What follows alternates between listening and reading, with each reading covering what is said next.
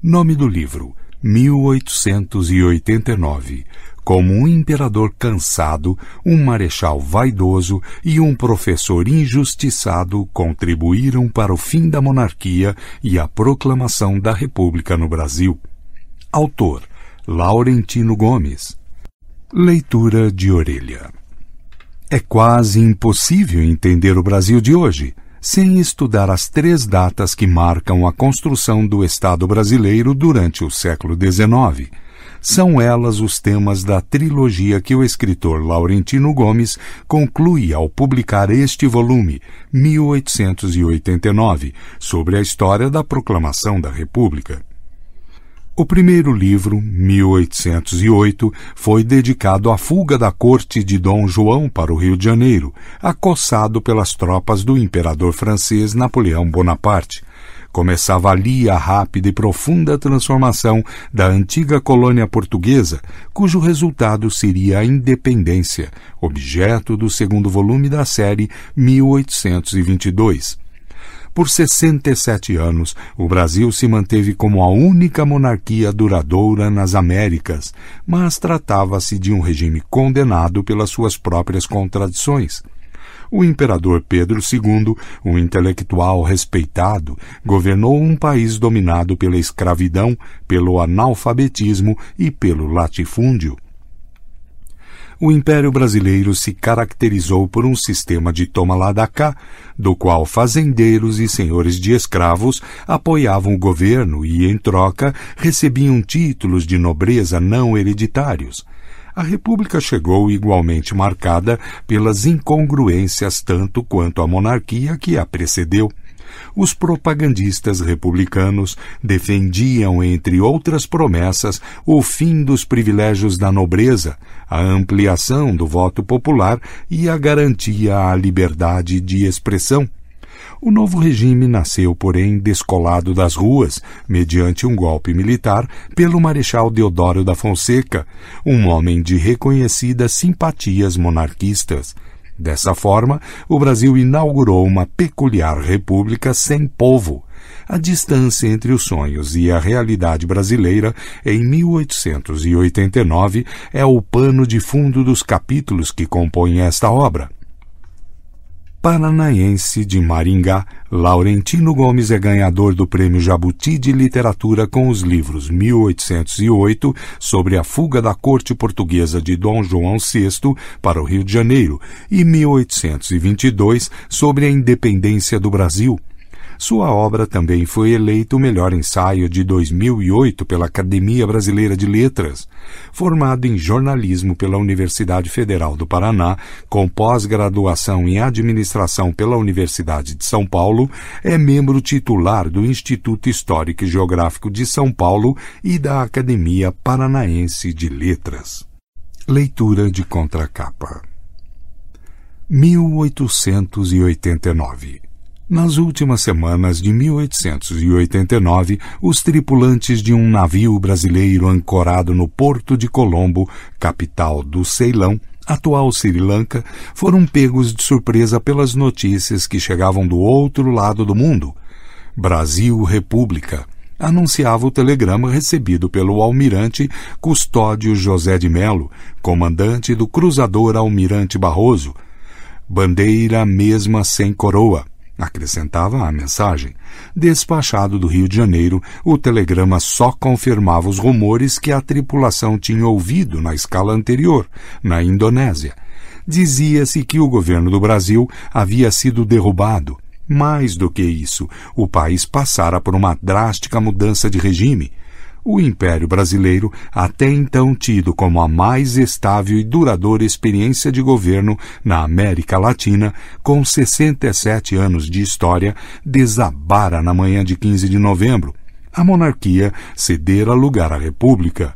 O austero e admirado imperador Pedro II fora obrigado a sair do país. Vivia agora exilado na Europa, banido para sempre do solo em que nascera Enquanto isso, os desatinos da nova república estavam nas mãos de um marechal já idoso e bastante doente, o alagoano Manuel Deodoro da Fonseca, considerado até então um monarquista convicto e amigo do imperador deposto. Laurentino Gomes Fim de século revolucionário alguns acontecimentos, ideias e invenções que marcaram o Brasil e o mundo na época da proclamação da República. 1869. Tropas da Tríplice Aliança ocupam Assunção, capital do Paraguai. 1870, estreia em Milão a ópera O Guarani, do brasileiro Carlos Gomes. O francês Júlio Verne publica 20 mil léguas submarinas. Queda de Napoleão III e proclamação da Terceira República Francesa. Unificação da Itália. Publicado no Rio de Janeiro, o Manifesto Republicano. 1871, a expectativa de vida na Inglaterra atinge 41 anos. Lei do ventre livre liberta filhos escravos nascidos a partir dessa data. 1872, censo revela que o Brasil tem 8.419.672 habitantes livres e 1.510.806 escravos.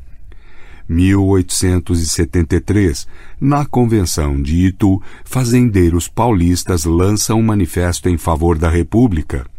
1874, americanos começam a usar o arame farpado em suas fazendas.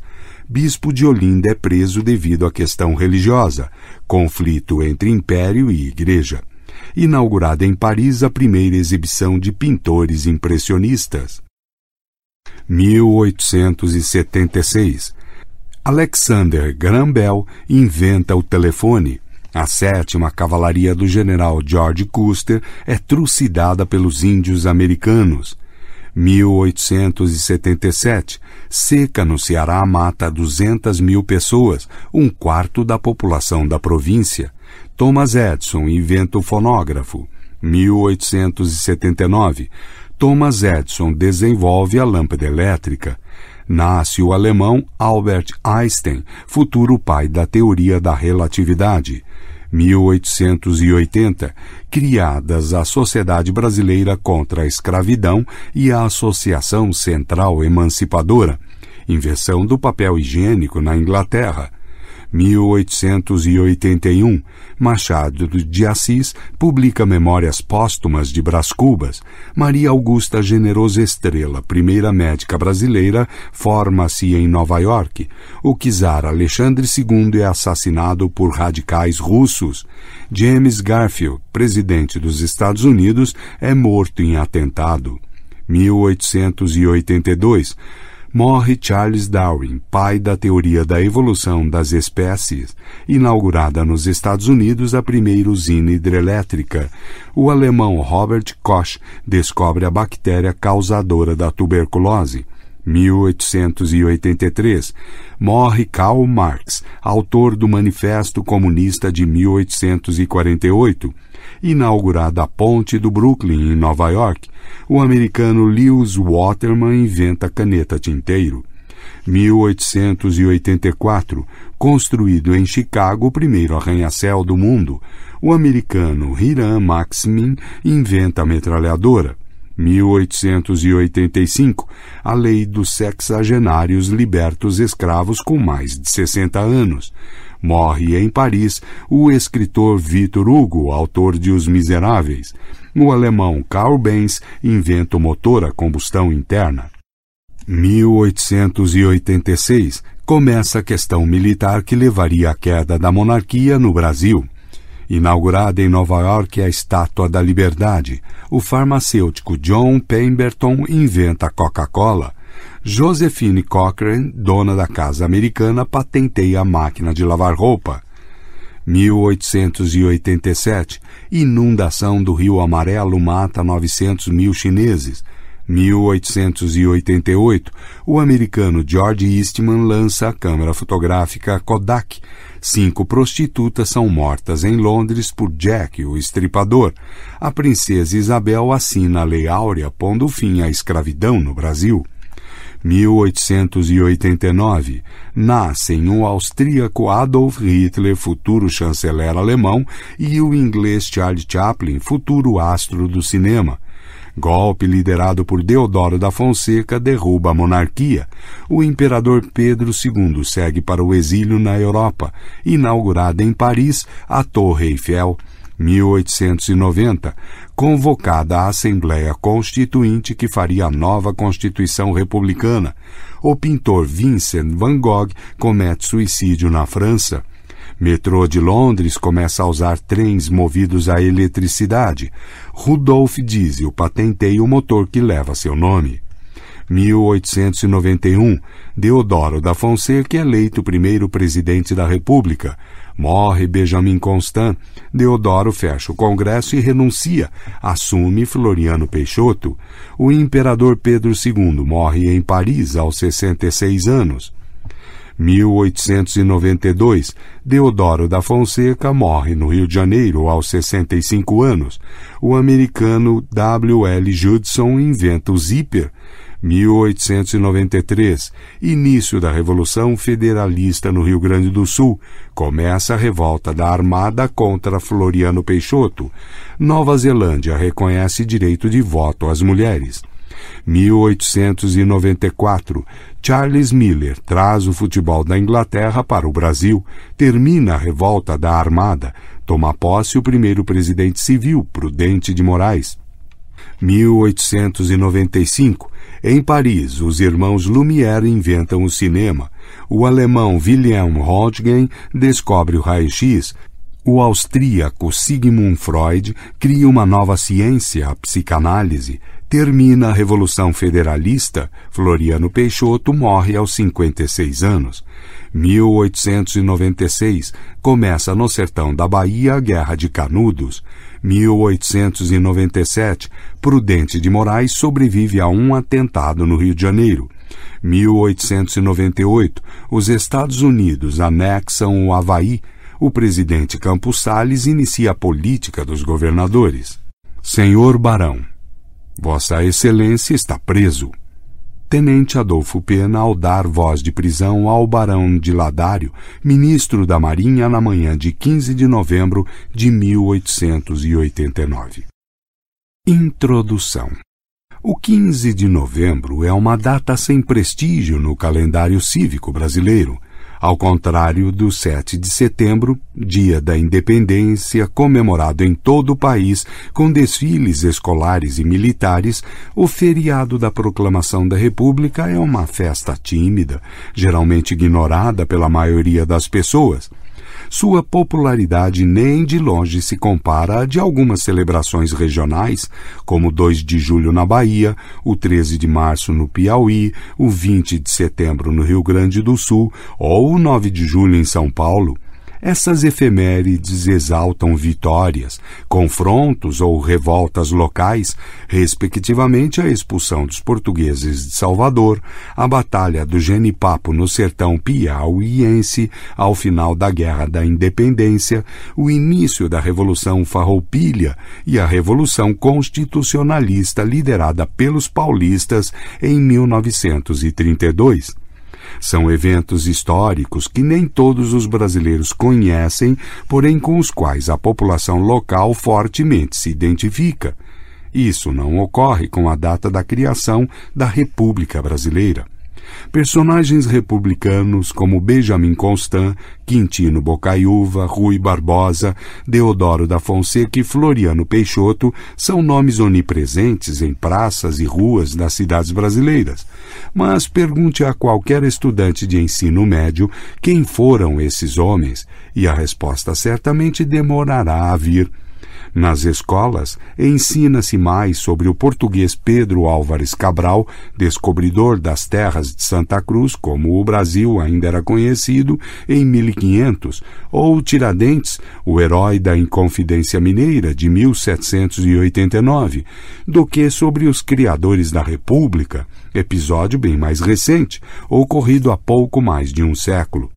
A história republicana é menos conhecida, menos estudada e ainda menos celebrada do que os heróis e eventos do Brasil monárquico e imperial, que cobrem um período relativamente mais curto, de apenas 67 anos. A julgar pela memória cívica nacional, o Brasil tem uma república mal amada, esse estranho fenômeno de indiferença coletiva encontra explicações na forma como se processou a troca de regime. O dia 15 de novembro de 1889 amanheceu repleto de promessas cujo significado, na época, as massas pobres, analfabetas e recém-saídas da escravidão desconheciam nas proclamações e discursos dos propagandistas republicanos, anunciava-se o fim da tirania representada pelo poder pessoal do imperador Pedro II. Dizia-se que um carcomido sistema de castas e privilégios, herdado ainda da época da colonização portuguesa, acabava de ser posto por terra na nova era da prosperidade geral, inaugurada pela República, a construção de um futuro glorioso estava ao alcance das mãos. Haveria menos injustiça e mais oportunidades gerais.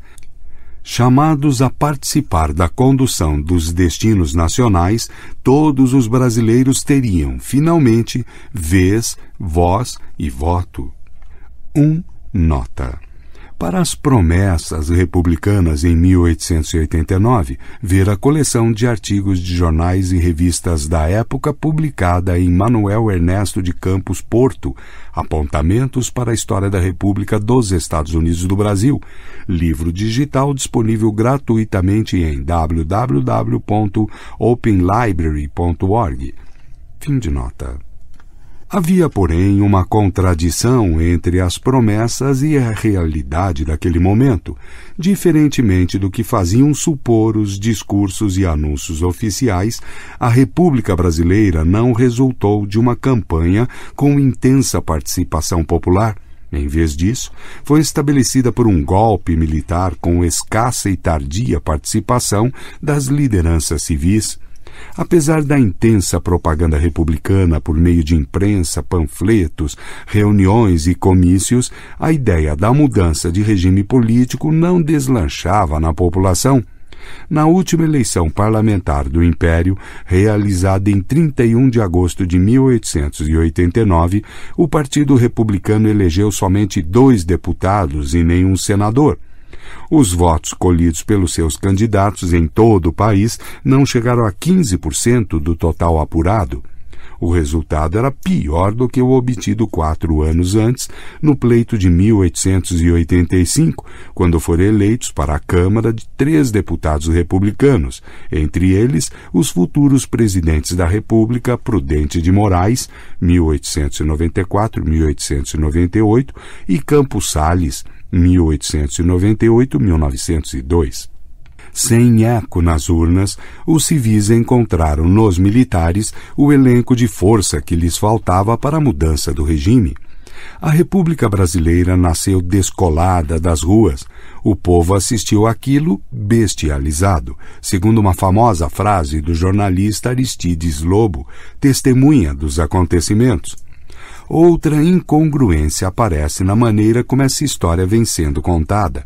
Um passeio militar é a descrição mais comum que se vê nos livros sobre a proclamação da República, a facilidade com que se derrubou um regime e se proclamou outro na manhã de 15 de novembro, sem reação popular, sem troca de tiros, sem protestos, parecia confirmar uma vez mais o mito de que as transformações políticas brasileiras se processam sempre de forma pacífica.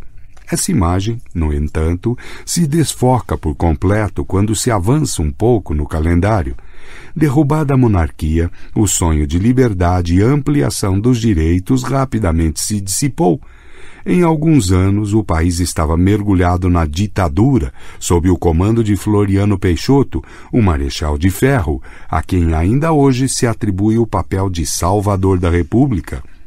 O sangue que deixou de correr em 1889 verteu em profusão nos dez anos seguintes, resultado do choque entre as expectativas e a realidade do novo regime. Duas guerras civis, somadas à revolta da Armada, deixariam marcas profundas no imaginário brasileiro. No Sul, os dois anos e meio de combates da Revolução Federalista custaram a vida de mais de 10 mil pica-paus e maragatos, como eram chamados os combatentes dos dois lados do conflito. No sertão da Bahia, o sacrifício épico da vila de Canudos resultou na morte de outras 25 mil pessoas e uma história de humilhação para o exército brasileiro, derrotado em três expedições consecutivas por um bando de jagunços e sertanejos pobres e mal armados, sob a liderança messiânica de Antônio Conselheiro, ao qual se atribuía erroneamente a ameaça de restauração da monarquia. Somadas as 35 mil vítimas, a República pagou em sangue um preço infinitamente maior do que a Guerra da Independência, cujo número de mortos teria ficado entre 2 mil e 3 mil combatentes brasileiros e portugueses. 2. Nota. Para um cálculo aproximado dos mortos na Guerra da Independência, ver Laurentino Gomes 1822, como um homem sábio, uma princesa triste e um escocês louco por dinheiro ajudaram Dom Pedro a criar o Brasil. Página 163. Fim de nota. As feridas abertas nesses conflitos marcaram profundamente a primeira fase republicana brasileira, na qual os militares tentaram organizar o novo regime mediante censura à imprensa, o parlamento fechado mais de uma vez, a prisão e a deportação de opositores políticos para os confins da Amazônia a devolução do poder aos civis, com Prudente de Moraes e Campos Sales, respectivamente terceiro e quarto presidentes, nem por isso aproximaria o poder das ruas. A chamada República Velha, período que vai até 1930, se caracterizaria por uma equação política muito semelhante à dos últimos anos do Império. No lugar dos barões do café no Vale do Paraíba, entravam os fazendeiros do oeste paulista e de Minas Gerais. Por algum tempo, o número de eleitores diminuiu em relação ao total de votantes registrado nos anos finais do Império. Nesta república, também conhecida como dos governadores ou do café com leite, não haveria lugar para o povo, tanto quanto não havia na dos militares de 1889. Quem mandava era a mesma aristocracia rural que havia dado as cartas na época da monarquia. A estranheza entre as promessas e a prática republicanas esclarece, em parte, a atual falta de prestígio do 15 de novembro no calendário cívico nacional. Ainda hoje, Poucos eventos na história brasileira são tão repletos de controvérsias quanto a queda da monarquia em 1889. No livro Da Monarquia à República, Momentos Decisivos, a professora Emília Viotti da Costa, da Universidade de São Paulo, faz uma detalhada reconstituição a respeito da forma como essa sequência de eventos foi narrada e interpretada pelos historiadores, cronistas, cientistas sociais e outros estudiosos nos últimos 124 anos. Segundo ela, esta é uma história marcada pelo permanente conflito entre vencedores e vencidos, entre republicanos e monarquistas, entre militares e civis, aos quais mais tarde vieram se juntar os muitos desiludidos com a experiência republicana. Pela versão dos vencedores, a República teria sido sempre uma aspiração nacional. Seu ideário estaria na gênese da Inconfidência Mineira, da Revolução Pernambucana de 1870, na própria independência em 1822, na Confederação do Equador em 1824, na Revolução Farroupilha de 1835 e inúmeros outros conflitos e rebeliões sufocados primeiro pela coroa portuguesa e depois pelo Império Brasileiro. Segundo esse ponto de vista, a monarquia teria sido uma solução apenas temporária, imposta pelas elites brasileiras sobre a vontade da nação em nome da defesa dos seus interesses pessoais ou de classe. A República seria, portanto, uma etapa inevitável do processo histórico nacional, apenas adiada por circunstâncias de cada momento. Na versão dos derrotados, ao contrário, o império, ao invés de ruína, teria sido a salvação do Brasil. Sem a monarquia, argumentam, o país teria fatalmente se fragmentado na época da independência em três ou quatro nações autônomas que hoje herdariam como denominador comum apenas suas raízes coloniais e a língua portuguesa. Ao imperador caberia o papel de manter o Brasil unido, apaziguar os conflitos, tratar com tolerância e generosidade os adversários, além de converter um território selvagem e escassamente habitado num país integrado e respeitado entre as demais nações. Por essa perspectiva, a monarquia teria raízes culturais e históricas mais profundas do que a república na nacionalidade brasileira, com força suficiente para enfrentar os desafios do futuro, caso não tivesse sido abortada por uma traiçoeira quartelada na manhã de 15 de novembro de 1889. Observando-se o passado, percebe-se que as duas visões carecem de consistência. A proclamação da República foi resultado mais do esgotamento da monarquia do que do vigor dos ideais e da campanha republicanos. A República foi o resultado lógico da decomposição do regime monárquico, afirmou o historiador pernambucano Oliveira Lima. 3. Nota. Oliveira Lima, Septième République au Brasil, 1889-1896, página 14. Fim de nota. Durante 67 anos, o Império Brasileiro funcionou como um gigante de pés de barro. Os salões do Império procuravam imitar o ambiente e os hábitos de Viena, Versalhes e Madrid, mas a moldura real compunha-se de pobreza e ignorância havia uma flagrante contradição entre a corte de Petrópolis, que se julgava europeia, e a situação social dominada pela mão de obra cativa, na qual mais de um milhão de escravos eram considerados propriedade privada, sem direito algum à cidadania. Nesse Brasil de faz de conta, destacava-se uma nobreza constituída em sua maioria por fazendeiros, donos ou traficantes de escravos. Eram eles os sustentáculos do trono, que, em contrapartida, lhes conferia títulos de nobreza não hereditária, tão efêmera quanto a própria experiência monárquica brasileira. Todo esse precário arcabouço político começou a ruir em 1888, com a assinatura da Lei Áurea, que abolia a escravidão no país. Os barões do café do Vale do Paraíba, que dependiam da mão de obra cativa, se sentiram traídos pela coroa se dependesse deles, a escravidão continuaria por mais alguns anos. Em caso de abolição, sustentavam que os proprietários deveriam ser indenizados pelo Estado, e isso não aconteceu.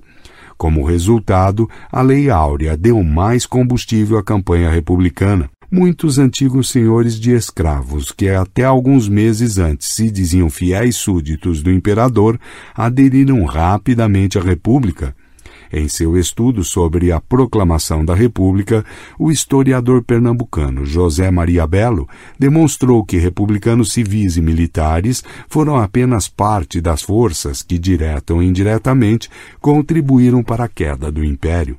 Uma delas, e talvez a mais forte, era composta dos próprios monarquistas, para os quais o Império perdera o derradeiro encanto. 4. Nota. José Maria Belo, História da República, 1889-1954, síntese de 65 anos de vida brasileira, página 24, fim de nota.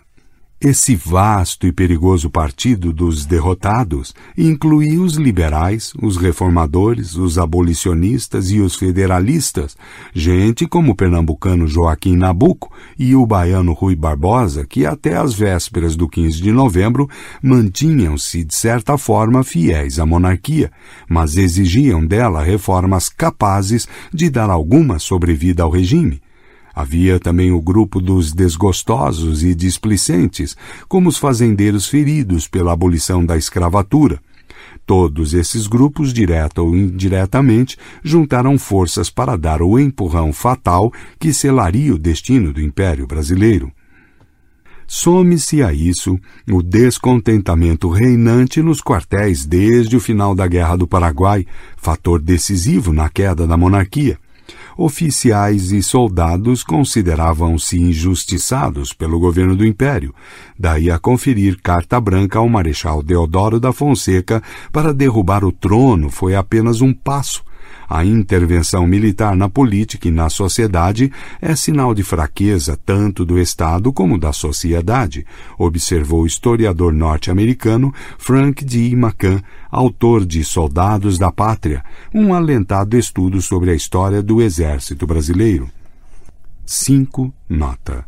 Frank D. McCann, Soldados da Pátria, História do Exército Brasileiro, 1889-1937, página 14, fim de nota. O sentimento mais generalizado não era o da crença na República, mas sim o da descrença nas instituições monárquicas, registrou o brasileiro Oliveira Viana ao refletir sobre as promessas do Brasil monárquico, com suas instituições liberais, os rituais da nobreza e seus palácios de cristal em Petrópolis, e a dura realidade da escravidão, do analfabetismo e da fraude eleitoral. 6, nota Oliveira Viana, o caso do Império, página 97, fim de nota. O Império Brasileiro caiu inerte, incapaz de mobilizar forças e reagir contra o golpe liderado por Deodoro. Apesar de todas as evidências de uma conspiração em andamento, o imperador Pedro II permaneceu em Petrópolis até a tarde de 15 de novembro, ignorando os conselhos para que reagisse de alguma forma. Ao chegar ao Rio de Janeiro, perdeu um longo e precioso tempo acreditando ingenuamente que no final tudo voltaria ao normal. Conheço os brasileiros, isso não vai dar em nada, teria dito naquele dia. Só na madrugada de 16 de novembro, quando o governo provisório republicano já estava anunciado, é que Dom Pedro reuniu seus conselheiros mais próximos e tentou em vão organizar um novo ministério. Já era tarde. Nas províncias, a única reação em favor da monarquia ocorreu na Bahia, surpreendentemente liderada pelo Marechal Hermes Ernesto da Fonseca, comandante de armas de Salvador e irmão de Deodoro. Ao receber as notícias do golpe no Rio de Janeiro, Hermes da Fonseca anunciou que permaneceria fiel ao imperador. Capitulou algumas horas mais tarde ao saber que o próprio irmão liderava a conjura republicana e que Dom Pedro II, àquela altura, já estava a caminho do exílio na Europa. Na verdade, a monarquia não foi derrubada, ela desmoronou, anotou o jornalista francês Max Leclerc, que percorria o Brasil na época. 7. Nota. Max Leclerc, Lettres du Brésil, 1890, página 173. Fim de nota. Apesar de todas as conquistas de seu longo reinado, o legado de Dom Pedro II permanece ainda hoje envolvido em controvérsia. Grande parte dela resulta, obviamente, da mudança de regime em 1889. Dom Pedro era, naquele momento, a personificação da monarquia, Turvar sua imagem representava para os vencedores republicanos uma forma conveniente de legitimar um novo regime. A campanha republicana se esforçou sempre a apontá-lo como um homem discricionário, detentor de um poder pessoal nocivo para as instituições, para os perdedores monarquistas, ao contrário, o 15 de novembro representava o fim de um sonho, no qual o imperador era o depositário de grandes esperanças que o país levaria muitas décadas a recuperar no futuro. Alguns historiadores, simpáticos ao antigo regime, se esforçaram para criar a figura de um soberano austero, culto e educado, bem intencionado e totalmente dedicado ao interesse público, cuja ação era constantemente solapada por ministros e chefes políticos corruptos e interesseiros. É o caso de Oliveira Viana, autor do hoje clássico O Ocaso do Império, eram realmente os ministros os que deturpavam as intenções do monarca, escreveu o historiador. Eram os ministros os verdadeiros culpados de todas as deturpações do regime. 8. Nota Oliveira Viana, O Ocaso do Império, páginas 55 e 57. Fim de nota. Igualmente discutível é ainda hoje o papel desempenhado pelo outro protagonista desta história, o alagoano Manuel Deodoro da Fonseca, um militar idoso e enfermo cujas forças em 1889 encontravam-se tão esgotadas quanto as do próprio imperador Pedro II. Convertido tardiamente às ideias republicanas, Deodoro agiu aparentemente movido mais pelo ressentimento contra o governo imperial do que por qualquer convicção ideológica. Como se verá nos capítulos iniciais deste livro, o Marechal relutou até onde pôde a promover a troca do regime, como exigiam as lideranças civis e militares liderados pelo professor e tenente-coronel Benjamin Constant.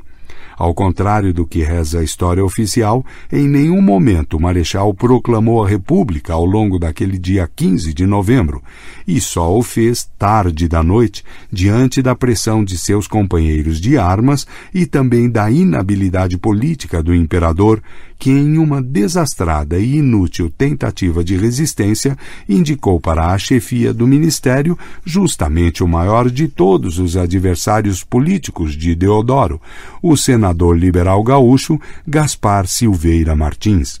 Decorrido mais de um século dos eventos de 1889, que avaliação se poderia fazer hoje da República Brasileira? Uma república pode ter muitas faces. Dos 193 países que atualmente compõem a Organização das Nações Unidas, ONU, 149 se definem como republicanos, ou seja, 77% do total.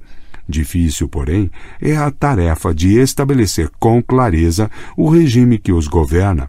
A Coreia do Norte, por exemplo, é oficialmente chamada de República Democrática Popular, embora seja governada por uma dinastia, a dos Kim. O poder hereditário que passa de uma geração a outra dentro da mesma família é uma característica dos regimes monárquicos. A China se autodenomina igualmente uma república popular, mas é comandada por uma oligarquia de partido único, comunista na teoria e capitalista na prática, com escassa participação popular. A Inglaterra, com seu estável e secular sistema representativo, no qual todo o poder de fato emana do povo e em seu nome é exercido, poderia ser considerada hoje uma democracia republicana. Prefere, no entanto, ser chamada de monarquia parlamentarista, na qual a rainha exerce papel meramente figurativo. Brasil, Argentina, Alemanha e Estados Unidos são repúblicas federativas, mas cada qual tem o seu próprio sistema eleitoral, diferentes instituições e distintos graus de autonomia para os estados e províncias. A nomenclatura, portanto, não explica por si só o que é um regime republicano. Para entendê-lo, é preciso estudar as raízes de cada povo e sua cultura, ou seja, o complexo conjunto de crenças, valores, sonhos, aspirações e dificuldades que o move ou paralisa ao longo da história. Durante décadas, o brasileiro relutou, com certa razão, a se identificar com a sua tortuosa história republicana, permeada por golpes militares, ditaduras, intervenções e mudanças bruscas nas instituições e brevíssimos períodos de exercício da democracia. A boa notícia é que essa história mal amada talvez esteja finalmente mudando. O Brasil exibe hoje ao mundo quase três décadas de exercício continuado da democracia, sem rupturas. Isso nunca aconteceu antes. É a primeira vez que todos os brasileiros estão sendo, de fato, chamados a participar da construção nacional. Apesar das dificuldades óbvias do presente, as promessas republicanas começam a ser postas em prática na forma de mais educação, mais saúde, mais trabalho e mais oportunidades para todos. É curioso observar que este momento de transformação coincide também com outro fenômeno inteiramente novo na sociedade brasileira. É o interesse pelo estudo da história do Brasil. Ele pode ser observado no mercado editorial de livros, que nunca vendeu tantas obras sobre o tema, e no grande número de títulos de revistas, sites de internet e outras publicações dedicadas ao assunto. Por que história se tornou um tema popular nos últimos anos? Existem várias respostas possíveis, mas uma delas é seguramente que os brasileiros estão olhando o passado em busca de explicações para o país de hoje. Dessa maneira, procuram também se aparelhar mais adequadamente para a construção do futuro, e isso também é uma excelente notícia. Uma sociedade que não estuda história não consegue entender a si própria porque desconhece suas raízes e as razões que a trouxeram até aqui. E se não consegue entender a si mesma, provavelmente também não estará preparada para construir o futuro de forma organizada. O estudo de história é hoje, talvez, até mais do que qualquer outra disciplina, uma ferramenta fundamental na construção do Brasil dos nossos sonhos em um novo ambiente de democracia. O propósito deste livro é oferecer uma modesta contribuição neste ambiente de transformação e renovado interesse pela história do Brasil. Fiel à fórmula das minhas obras anteriores, 1808 e 1822, procuro usar aqui a linguagem e a técnica jornalísticas como recursos que julgo capazes de tornar história um tema acessível e atraente para um público mais amplo, não habituado a se interessar pelo assunto. Acredito que, escrita em linguagem adequada, a história pode se tornar um tema interessante, irresistível e divertido, sem, contudo, resvalar na banalidade. Esse desafio é hoje especialmente importante quando se trata de atrair a atenção de uma geração jovem bastante avessa à leitura. Como obra de cunho jornalístico, este livro não pretende nem poderia oferecer respostas para questões mais profundas envolvendo a história republicana, sobre as quais inúmeros e bons estudiosos acadêmicos já se debruçaram com diferentes graus de sucesso ao longo dos anos. O objetivo é tão somente relatar, sob a ótica da reportagem, alguns dos momentos mais cruciais daquela época, de maneira a retirá-los da relativa obscuridade em que se encontram hoje na memória nacional. Caberá aos leitores refletir se deles é possível retirar lições que sejam úteis na edificação do futuro Qualquer que seja o futuro para nós que cremos na nação forte e indivisível, é consolador ver os obstáculos vencidos, observou certa vez o historiador américo Jacobina Lancôme. Isso nos anima a entrever um futuro justo e próspero. 9 Nota Américo Jacobina Lacombe, na apresentação de Hélio Silva, 1889. A República não esperou o amanhecer. Fim de nota. Por fim, uma breve explicação sobre a estrutura deste livro. Os capítulos 1 e 2 antecipam, como em fotografias instantâneas, dois momentos da proclamação da República, o primeiro é um acontecimento repleto de simbolismo, a pitoresca história de um príncipe da família imperial pego de surpresa pela mudança do regime, destituído de seus títulos e honrarias e da própria condição de cidadão brasileiro, enquanto tripulava um navio da Marinha de Guerra Nacional do outro lado do planeta. O segundo é uma descrição da sequência de eventos nas horas que antecederam a queda do Império Os quatro capítulos seguintes oferecem um panorama do segundo reinado, um perfil do imperador Pedro II e das transformações do revolucionário século XIX que afetariam profundamente o ambiente político, econômico e social no Brasil. Os capítulos 7 a 13 tratam da campanha republicana, da chamada questão militar, da abolição, em 1888, e de seus protagonistas.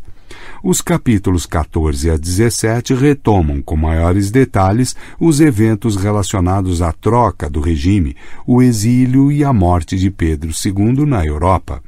A parte final do livro é dedicada à implantação e à consolidação do novo regime, incluindo um pequeno balanço no derradeiro capítulo da história republicana brasileira até os dias atuais. Laurentino Gomes, Itu, São Paulo, abril de 2013. Vocês fizeram a república que não serviu para nada. Aqui agora, como antes, continuam mandando os caiado capitão Felicíssimo do Espírito Santo Cardoso, bisavô do presidente Fernando Henrique Cardoso, em telegrama enviado de Goiás ao filho Joaquim Inácio, que ajudara a proclamar a República em 1889. 1. Um, o Príncipe e o Astronauta. Nas últimas semanas de 1889, a tripulação de um navio brasileiro ancorado no porto de Colombo, capital do Ceilão, atual Sri Lanka, foi pega de surpresa pelas notícias alarmantes que chegavam do outro lado do mundo. O cruzador Almirante Barroso partira do Rio de Janeiro em 27 de outubro do ano anterior para uma grande aventura o objetivo era completar em menos de dois anos a circunnavegação do globo terrestre, jornada de 36.691 milhas náuticas ou cerca de 68 mil quilômetros. Para realizar tão importante e arriscada missão, a Marinha do Brasil designara alguns de seus melhores oficiais e marinheiros e uma de suas embarcações de guerra mais modernas Movido à propulsão mista, a vela e a vapor, o almirante Barroso pesava 2.050 toneladas, tinha 71 metros de comprimento, levava 340 tripulantes e viajava equipado com seis canhões e dez metralhadoras. Desde a partida, havia sido alvo de homenagens e recepções calorosas em diversos portos estrangeiros. 1. Um, nota para a viagem do almirante Barroso ver Custódio José de Melo, 21 meses ao redor do planeta. Descrição da viagem de circunnavegação do cruzador Almirante Barroso, 1896. Fim de nota. Depois de cruzar o temido Cabo Horn, no extremo sul do continente americano, o navio brasileiro passara algumas semanas em Valparaíso, no Chile, onde a tripulação fora saudada com um baile de gala oferecido pelas autoridades locais em seguida, tinha enfrentado o imenso e ainda relativamente desconhecido Oceano Pacífico, com escalas em Sydney, na Austrália, Yokohama e Nagasaki, no Japão, Xangai e Hong Kong, na China e Achem, na Indonésia. Foram meses de isolamento do resto do mundo, comunicando-se raramente com o Brasil uma semana antes do Natal de 1889, ao atracar em Colombo, o almirante Custódio José de Melo, comandante do navio, encontrou à sua espera um telegrama com uma notícia extraordinária. Brasil República, anunciava a mensagem, bandeira mesma, sem coroa. Despachado do Rio de Janeiro no dia 17 de dezembro, o telegrama, na verdade, só confirmava os rumores que a tripulação tinha ouvido na escala anterior, na Indonésia. Conforme notícias de segunda mão transmitidas pela tripulação de um navio holandês ali ancorado, o governo do Brasil havia sido derrubado.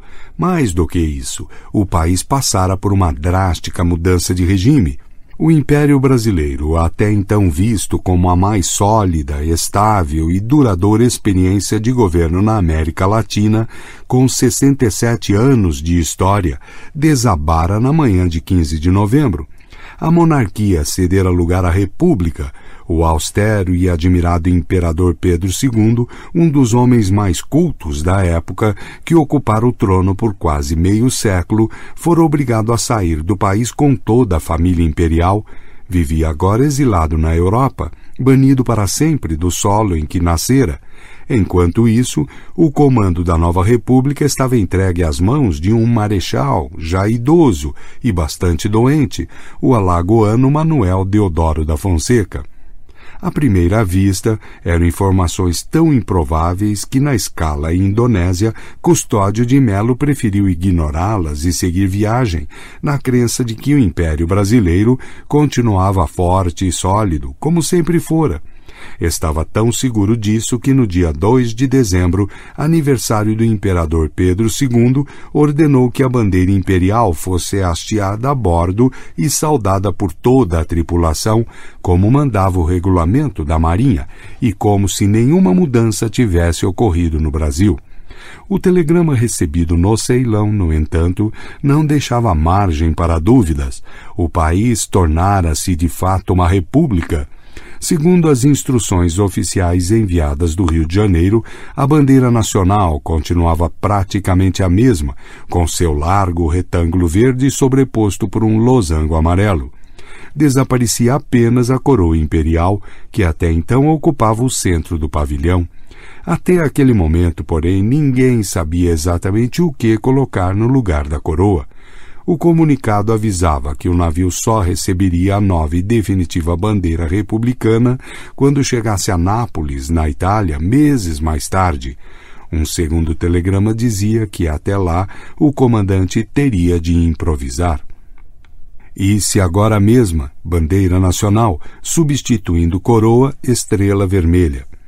Em resumo, enquanto não se soubesse exatamente que símbolo haveria no centro da bandeira republicana, Custódio de Melo deveria apenas trocar a coroa imperial por uma estrela vermelha, coincidentemente símbolo do Partido dos Trabalhadores, que um século mais tarde assumiria o governo da República Brasileira.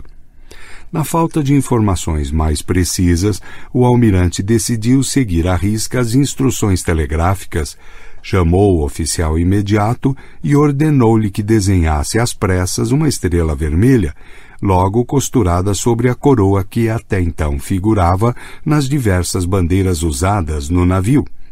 Havia, porém, um segundo problema a resolver, este ainda mais complicado do que o primeiro. Era a presença a bordo do segundo-tenente Augusto Leopoldo de Saxe-Coburgo e Bragança, de 22 anos, mais conhecido como Príncipe Dom Augusto. Até a partida do Rio de Janeiro, Dom Augusto era uma das figuras mais importantes da hierarquia social brasileira filho da princesa Leopoldina, falecida alguns anos antes, e neto do imperador Pedro II, ocupava a condição de herdeiro presuntivo do trono, quarto colocado na linha sucessória do império, depois da tia, a princesa Isabel, do primo Pedro de Alcântara e do irmão mais velho, Pedro Augusto. Tamanho prestígio fizera dele um tripulante especial do almirante Barroso, alvo de deferências em todas as escalas feitas pelo navio. O telegrama recebido em Colombo, no entanto, o transformava em uma excentricidade a bordo. Como o governo provisório republicano havia banido toda a família imperial do território nacional, Dom Augusto estava impedido de continuar a viagem como oficial da Marinha. Deveria desembarcar imediatamente.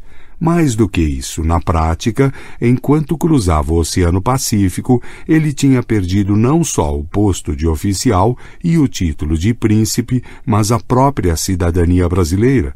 Era naquele momento um homem sem pátria.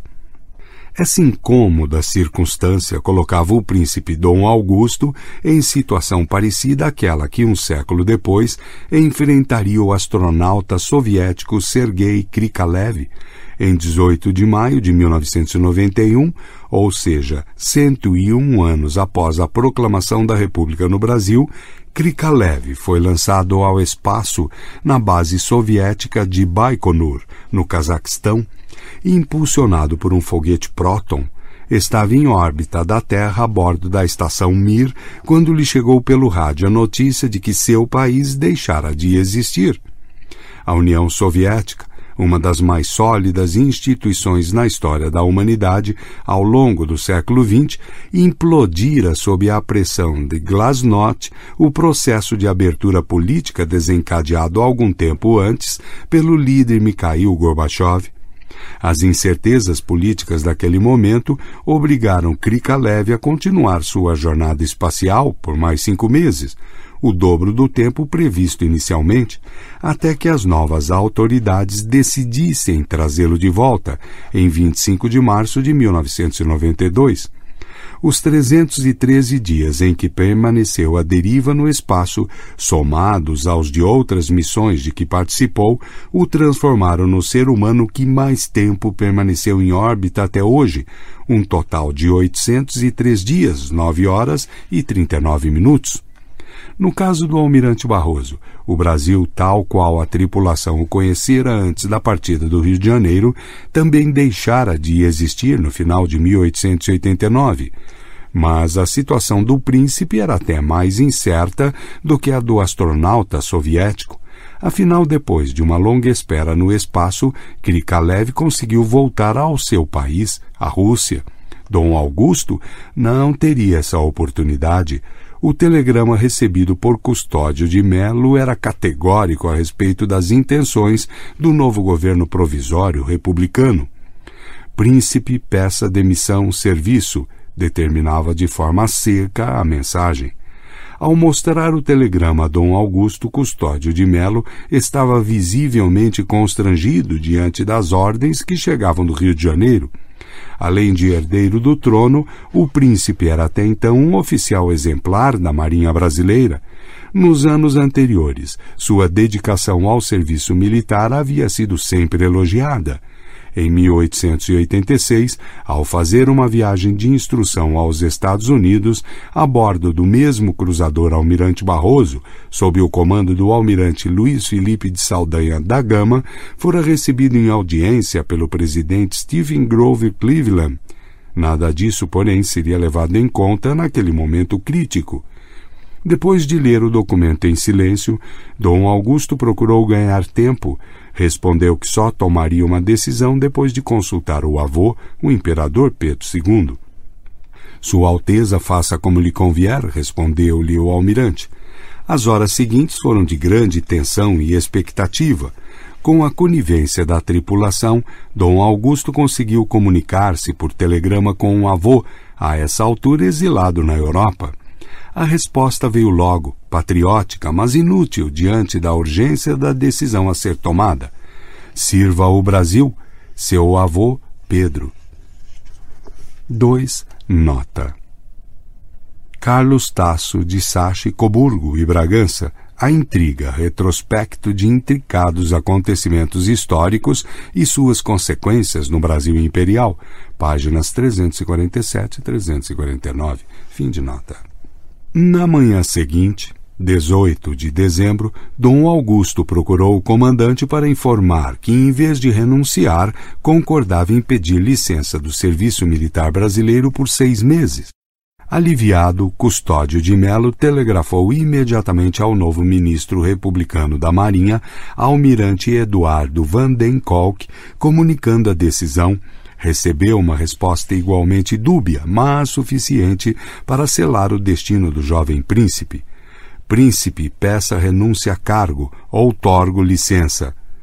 Feitas as contas de quanto deveria receber pelo serviço prestado nos meses anteriores, Dom Augusto desembarcou do Almirante Barroso no dia 20 de dezembro, Antes, foi homenageado pelos demais tripulantes com um último e emocionado jantar nos salões do Hotel Oriental, frequentado pelos estrangeiros que visitavam a capital do Ceilão. Ali, o príncipe distribuiu parte de seus pertences aos colegas de farda. Ao mais pobre ofereceu um piano que havia deixado no Palácio Leopoldina, no Rio de Janeiro. A outro entregou a espada, pedindo comovido que a levasse de volta ao Brasil. Por fim, transferiu o restante de sua bagagem para outro navio e, de Colombo, seguiu ao encontro dos familiares na França. morreria na Áustria 32 anos mais tarde, sem jamais ter pisado novamente em solo brasileiro. 3. Nota. A escritora e historiadora Mary Del Priori afirma em seu livro O Príncipe Maldito, páginas 275 e 277, que Dom Augusto tentou uma única vez retornar ao Brasil em novembro de 1891, durante a crise que levaria à renúncia do Marechal Deodoro da Fonseca à presidência da República à frente de um grupo de monarquistas que julgava possível a restauração do regime, Dom Augusto teria atravessado o Atlântico a bordo de uma fragata austríaca e ancorado na Baía de Todos os Santos. Ali, teria esperado inutilmente por uma prometida insurreição que o aclamaria imperador do Brasil. Impedido de desembarcar pelas autoridades baianas, teria retornado à Europa depois de alguns dias.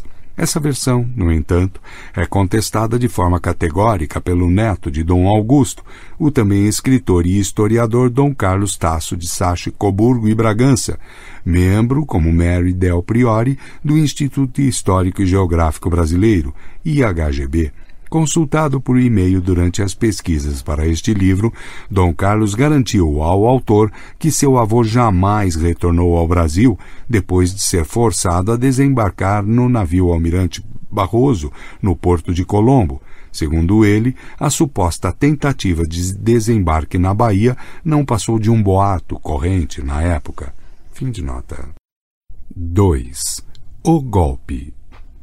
Na manhã de 7 de novembro de 1889, uma quinta-feira, o advogado Francisco Glicério de Cerqueira Leite recebeu pelo telégrafo em seu escritório de Campinas, interior paulista, uma curta mensagem. Venha já. O remetente era Manuel Ferraz de Campos Sales, advogado, deputado provincial de São Paulo e futuro presidente da República. Apesar da aparência cifrada do texto, Glicério sabia exatamente o significado do telegrama. Naqueles dias, os republicanos paulistas andavam alvoroçados com as notícias do Rio de Janeiro as informações mais preocupantes tinham chegado na véspera, 6 de novembro. Seu portador era o poeta, jornalista e professor pernambucano José Joaquim de Campos da Costa de Medeiros e Albuquerque, futuro autor da letra do hino da República. Medeiros e Albuquerque fora despachado para São Paulo pelo paraibano e também jornalista Aristides da Silveira Lobo, com a missão de avisar as lideranças republicanas locais que uma revolução estouraria na capital a qualquer momento. 1. Um, nota. Depoimento de Medeiros e Albuquerque a Leôncio Correia. A verdade histórica sobre o 15 de novembro, página 133. Fim de nota. Ainda com o telegrama na mão, Glicério consultou o relógio. Como faltasse uma hora para a saída do trem para São Paulo, não haveria tempo de passar em casa e trocar as roupas. Por isso recorreu ao telefone, novidade tecnológica recém-chegada ao Brasil e já disponível em Campinas. Assim, conseguiu pedir à mulher que lhe preparasse uma bagagem para oito dias, mas, por precaução, não lhe contou o destino da viagem um portador entregou-lhe a mala com as roupas quando estava a caminho da estação. O advogado campineiro, que hoje dá nome à Baixada do Glicério, área degradada do centro da capital paulista, chegou a São Paulo ao cair da tarde e imediatamente reuniu-se com Campos Sales e outro chefe republicano, o mineiro Bernardino José de Campos Júnior. A gravidade do momento exigia máximo cuidado, por isso os três, todos ligados à maçonaria, passaram a noite preparando um código secreto de comunicações a ser usado por Glicério quando chegasse ao Rio de Janeiro. Pela linguagem cifrada que escolheram, determinadas letras seriam substituídas por símbolos que só os três participantes da reunião poderiam decifrar. Na manhã seguinte, 8 de novembro, mal refeito da noite passada em claro, Glicério rumou novamente de trem para a capital do Império, onde uma semana mais tarde participaria de um dos acontecimentos mais decisivos da história brasileira, a queda do Império e a proclamação da República. 2. Nota Tobias Monteiro, A Conspiração e o 15 de Novembro, em Hildon Rocha, Utopias e Realidades da República, da Proclamação de Deodoro à Ditadura de Floriano, páginas 154 e seguintes. Fim de nota. Ao desembarcar no Rio de Janeiro, Glicério pôde compreender toda a dimensão dos acontecimentos. O ambiente era de tensão a conjuração estava por todo lado. Conspirava-se nas casas particulares, nas escolas, nas redações dos jornais, nos salões e nas confeitarias da Rua do Ouvidor, nas praças públicas e nos teatros líricos. Conspirava-se principalmente nos quartéis do Exército. O clima entre os militares era de franca rebelião contra o governo tramava-se a derrubada do ministério, liderado pelo mineiro Afonso Celso de Assis Figueiredo, o Visconde de Ouro Preto, apontado como hostil às Forças Armadas. Uma parte da oficialidade mais jovem queria mais do que isso, queria a troca da monarquia pela república. Às onze horas da noite de 6 de novembro, três dias antes da chegada de Glicério à capital, um grupo de militares havia se reunido na casa do tenente-coronel Benjamin Constant Botelho de Magalhães, professor de matemática da Escola Militar da Praia Vermelha e diretor do Instituto dos Meninos Cegos. O objetivo era tratar dos preparativos para a Revolução, entre eles estavam o capitão Antônio Adolfo da Fontoura Mena Barreto, os tenentes Saturnino Cardoso e Sebastião Bandeira, o aluno da Escola de Guerra Aníbal Eloy Cardoso e o alferes Joaquim Inácio Batista Cardoso.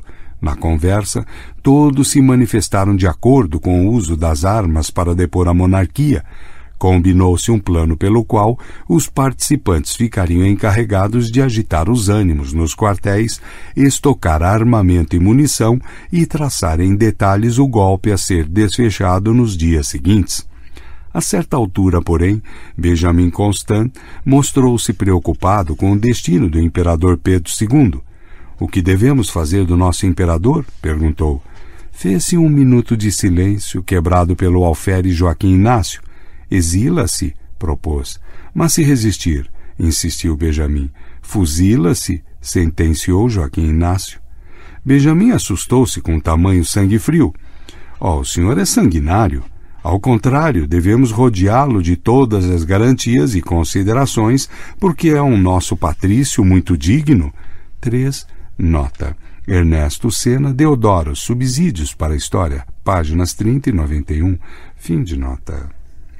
Por uma ironia da história, o sanguinário Joaquim Inácio Cardoso, então com 29 anos, viria a ser avô de um futuro presidente da República, o manso Fernando Henrique Cardoso.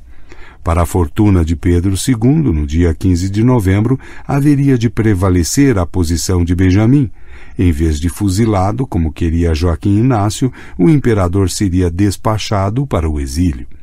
Até aquele momento, a conspiração tinha sido essencialmente militar, mas entre os republicanos civis a agitação também era grande. Artigos nos jornais assinados, entre outros, pelo advogado baiano Rui Barbosa de Oliveira e pelo jornalista fluminense Quintino Antônio Ferreira de Souza Bocaiúva, pregavam abertamente a República, objeto de concorridas e ruidosas manifestações promovidas pelo advogado Antônio da Silva Jardim e pelo médico e jornalista José Lopes da Silva Trovão.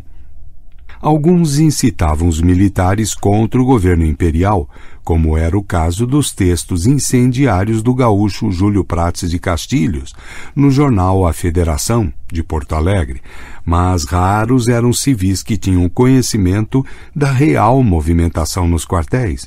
Eles só foram informados disso no começo de novembro. Era esse o conteúdo da mensagem que Medeiros e Albuquerque levaram a São Paulo naquela semana. Dois dias depois de chegar ao Rio de Janeiro, Francisco Glicério foi levado por Aristides Lobo à presença do Marechal Alagoano, Manuel Deodoro da Fonseca, em reunião da qual também participaram Quintino Bocaiúva, Rui Barbosa, Benjamin Constant, o Major Frederico Solon de Sampaio Ribeiro e dois oficiais da Marinha, o almirante Eduardo Van den Kolk e o capitão de fragata Frederico Guilherme Lorena. Aos 62 anos, com a vida marcada por atos heróicos na Guerra do Paraguai e sucessivos desentendimentos com as autoridades imperiais, Deodoro era o depositário de todas as esperanças dos conspiradores republicanos. O problema é que, àquela altura, o marechal estava gravemente enfermo, passava o tempo todo na cama, temia-se que morresse a qualquer momento. Glicério ficou impressionado com seu aspecto ao vê-lo pela primeira vez às voltas com uma crise de dispneia, falta crônica de ar produzida por arteriosclerose. Atirado sobre o sofá, envolto em um roupão, o marechal nem sequer reunia condições para vestir a farda. O peito arfava e ele mal conseguia falar. O quadro era tão desalentador que, pelos cálculos do advogado campineiro, Deodoro não sobreviveria mais do que algumas horas. E, nesse caso, as chances de sucesso da revolução seriam mínimas. Além de muito doente, o Marechal até aquele momento relutava em assumir a liderança do movimento contra o governo imperial. Menos animado ainda estava em relação à hipótese de proclamar a República. Por essas razões, o encontro na noite de 11 de novembro, segunda-feira, apesar de rápido, foi tenso. Benjamin Constant afirmou que não bastava derrubar o ministério sem trocar o regime. A preservação da monarquia, segundo ele, serviria apenas para agravar os problemas. Era preciso fazer a república. Está provado que a monarquia no Brasil é incompatível com o regime de liberdade política, argumentou Benjamin para que a intervenção do exército se legitime aos olhos da nação e pelo julgamento de nossas próprias consciências, é necessário que a sua ação se dirija à destruição da monarquia e à proclamação da República, recolhendo-se em seguida aos seus quartéis e entregando o governo ao poder civil. 4 nota. A descrição é de Francisco Glicério em Hélio Silva, 1889. A República não esperou o amanhecer. Página 122. Fim de nota. Quando terminou de falar, fez-se um profundo silêncio à espera de uma reação de Deodoro. Nas semanas anteriores, sempre que for exposto a tais argumentos, o Marechal optara pela precaução e pelo adiamento das decisões Dessa vez, para surpresa de todos, sua atitude mudara. Depois de recuperar o fôlego abatido por mais uma crise de dispneia, começou a falar pausadamente. Eu queria acompanhar o caixão do imperador, que está velho e a quem respeito muito. Fez uma pausa, como se lhe faltasse o ar, mas emendou em seguida de forma categórica. Benjamin, o velho já não regula porque se ele regulasse, não haveria esta perseguição contra o exército. Portanto, já não há outro remédio. Leve a breca a monarquia. Depois de mais uma pausa, acrescentou: Ele assim o quer. Façamos a república. Benjamin e eu cuidaremos da ação militar. O senhor Quintino e os seus amigos organizem o resto. 5 nota. Depoimento do coronel José Bevilacqua, citado em Leôncio Correia, A Verdade Histórica sobre o 15 de novembro, página 93, fim de nota. E fez um gesto de quem lava as mãos. Era o sinal que todos esperavam. Feita a divisão de tarefas, cada um se dirigiu para sua casa. No dia seguinte, enquanto os militares se ocupavam da Revolução Armada, os civis começaram a organizar o futuro governo provisório republicano. Foi disso que trataram Quintino Bocaiúva e Francisco Glicério, reunidos na casa de Aristides Lobo. Até aquele momento, não se tinha certeza a respeito da data precisa da revolta.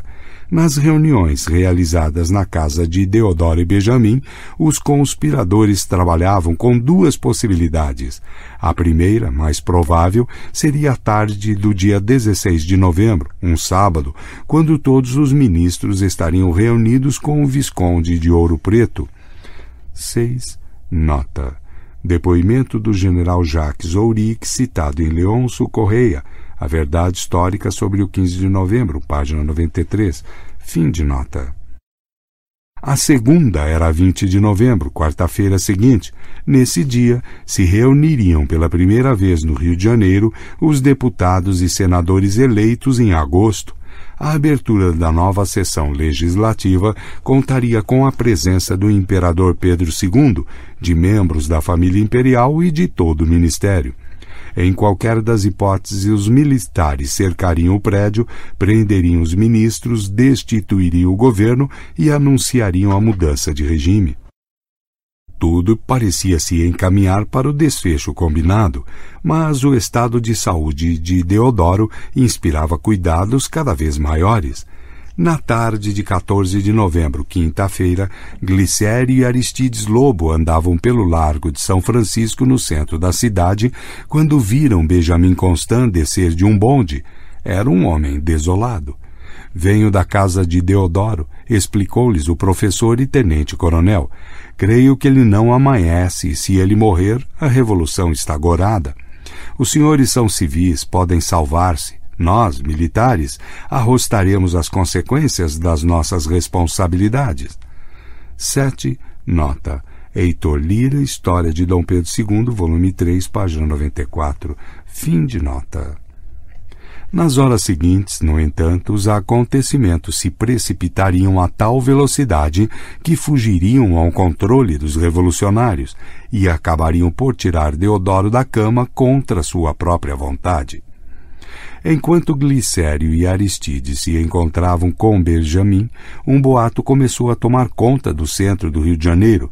Dizia-se que o governo tinha ordenado a prisão de Deodoro e determinado a transferência de várias unidades militares para outras regiões do país, em uma tentativa de conter os focos de rebelião nos quartéis. Falava-se também que o Visconde de Ouro Preto planejava dissolver o exército e substituí-lo pela Guarda Nacional, supostamente mais fiel à monarquia. Os rumores eram plantados de forma proposital na Rua do Ouvidor, definida pelo historiador Anfriso Fialho como coração e ouvidos do Rio de Janeiro.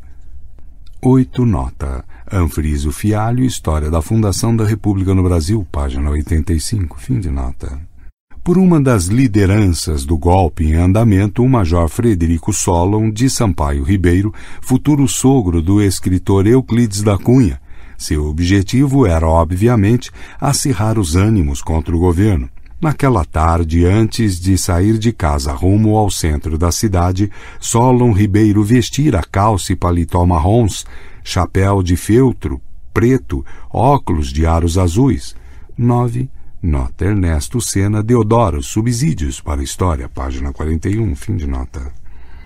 Acreditava que com essa indumentária civil a ação seria mais bem sucedida do que se aparecesse usando a costumeira farda militar. E de fato foi o que aconteceu. Da Rua do Ouvidor, o boato rapidamente chegou aos quartéis e colocou em andamento a máquina da Revolução.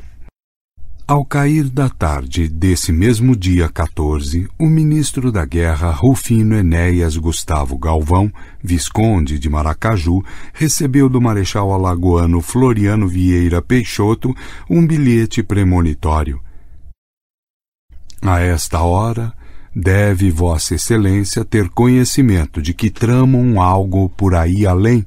Não dê importância, tanto quanto seria preciso, confie na lealdade dos chefes, que já estão alertas. 10.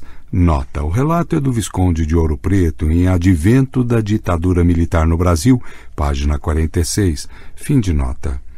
Era um jogo de faz de conta que transformaria Floriano Peixoto na figura mais enigmática da história da proclamação da República, como se verá em capítulo adiante ocupante de um dos mais altos cargos na hierarquia militar do Império, o de ajudante-geral do Exército, cabia a ele ser fiel ao imperador e seguir as ordens do governo do Visconde de Ouro Preto.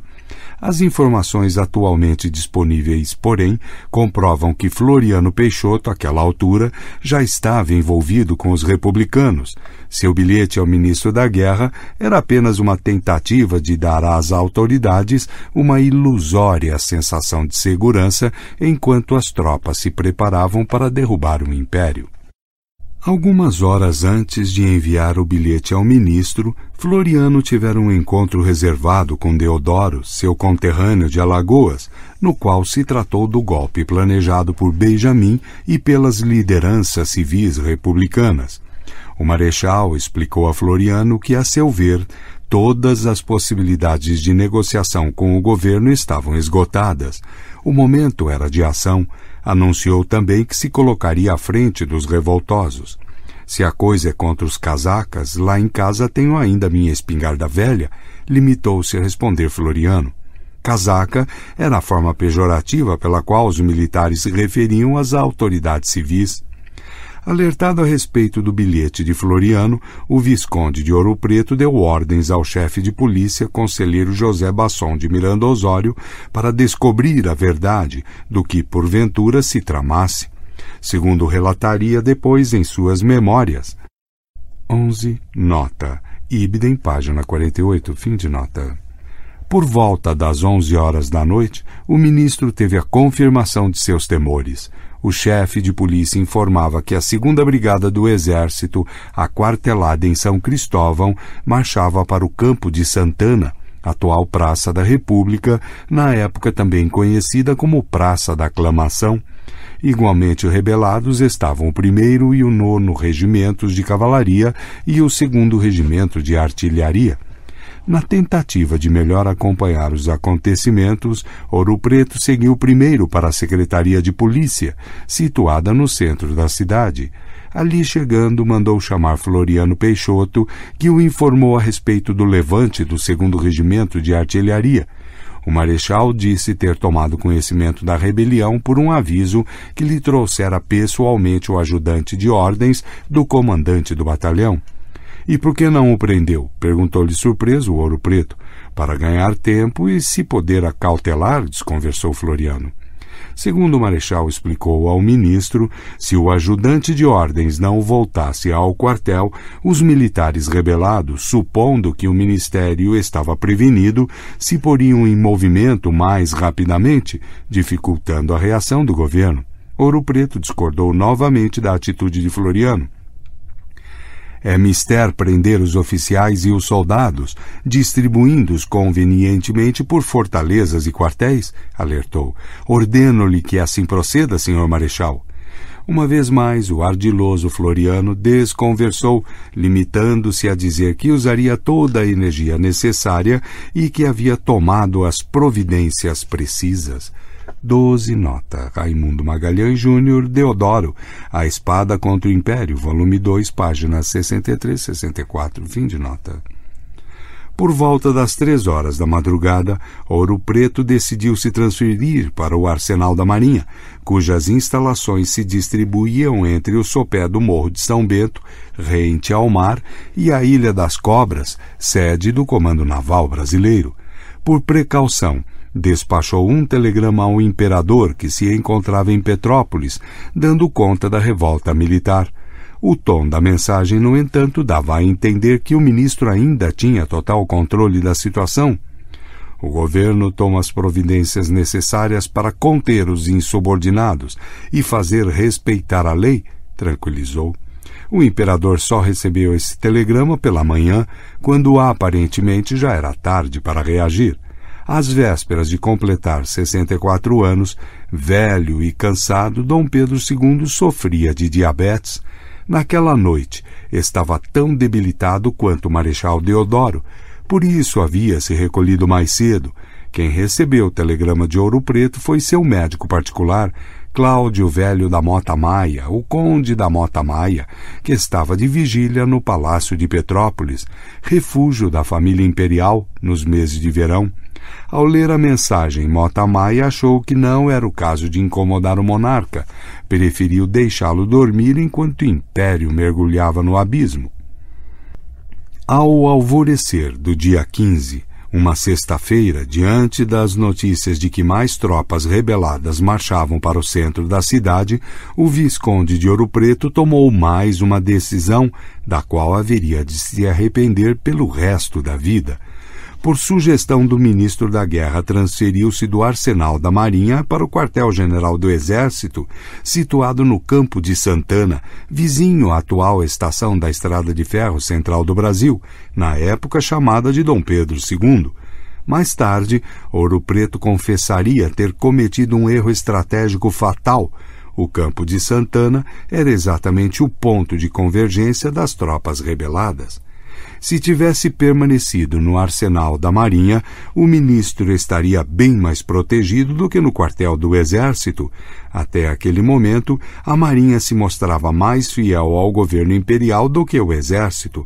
Este sim o foco de toda a rebelião vizinha do arsenal e isolada do continente por um pequeno trecho de mar, a Ilha das Cobras, sede do Comando Naval, imporia obstáculo à chegada dos revoltosos e poderia também oferecer uma rota de fuga pela Baía de Guanabara, em caso de necessidade.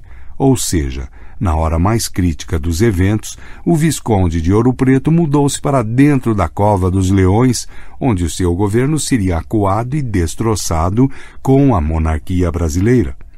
Fomos miseravelmente traídos, queixou-se depois ao ministro da Agricultura, Lourenço de Albuquerque, chamaram-nos para esta ratoeira a fim de que não pudéssemos organizar lá fora a resistência, antes me houvessem matado.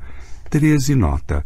Heitor Lira, História de Dom Pedro II, volume 3, página 94. Ao chegar ao quartel-general do Exército, Ouro Preto foi recebido com informações cada vez mais inquietantes. Várias guarnições militares marchavam em direção ao campo de Santana. Apesar disso, as ruas nas imediações estavam desertas. Nenhuma tropa fiel ao governo, nenhum obstáculo ou cordão de isolamento, nada havia sido mobilizado para proteger o ministério.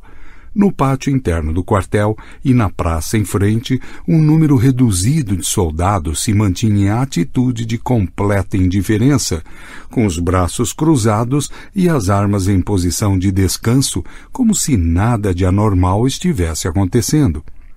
Quem contemplasse aquela força suporia que ali se achava para uma simples parada ou acompanhamento de procissão, descreveria Ouro Preto em suas memórias.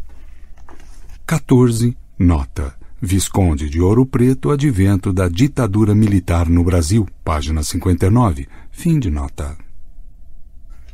Dali, despachou um segundo telegrama a Dom Pedro II, este em tom de urgência. Senhor, dois batalhões revoltados, venha, Ouro Preto. A notícia da movimentação das tropas pegou de surpresa também as lideranças republicanas, entre elas o próprio Benjamin Constant, que em sua casa dormia tranquilamente quando foi acordado por volta das três horas da madrugada pelos tenentes Adolfo Pena e Lauro Miller ao se dar conta de que a revolução havia se precipitado, despachou o tenente Pena com a missão de avisar os civis Quintino Bocaiúva e Aristides Lobo e os comandantes Eduardo Vandenkolk e Frederico Lorena, da Marinha, antes de sair de casa, recomendou a mulher. Caso te chegue a notícia de que fomos vencidos, queime todos esses documentos. Vou cumprir o meu dever. Depois, a paisana seguiu de carro com Lauro Miller ao encontro de Deodoro. Encontrou o marechal de cama, às voltas com mais uma crise de dispneia. Deodoro ouviu as notícias e prometeu que assim que melhorasse um pouco, iria se juntar às forças rebeladas. Pela sua aparência, no entanto, Benjamin julgou que isso não aconteceria e rumou ao encontro das tropas no quartel de São Cristóvão. Ao chegar ali, foi recebido com vivas pelos militares e fez um breve discurso. Estou no meio dos meus amigos. Chegou o momento de vermos quem sabe morrer pela pátria. Se formos vencidos, guardemos a última bala para que nos salvemos da vergonha do aprisionamento. Em seguida, trocou as roupas civis pela farda e se posicionou no meio dos soldados que se dirigiam para o campo de Santana. 15 nota. A descrição é de Evaristo de Moraes, A Conspiração, em Hildo Rocha, Utopias e Realidades da República, página 109 seguintes. Fim de nota. Como o objetivo era depor o governo, as tropas marchavam sem bandeira. Desavisado, no entanto, o sargento Inácio Teixeira da Cunha Bustamante, do 2 Regimento de Artilharia, carregava o estandarte imperial que lhe tinha sido entregue por um oficial superior. Assim, perfilou-se com seus camaradas de farda como sempre fizera. Ao chegar à esquina da Rua do Imperador com a Figueira de Melo, alguém o alertou que não ficava bem portar um símbolo do Império no momento de derrubada da monarquia. Bustamante percebeu o deslize sem alternativa, enrolou a bandeira e atirou-a para dentro da janela de uma casa nas imediações. 16. Nota Ernesto Sena Deodoro. Subsídios para a História. Página 53. Fim de nota.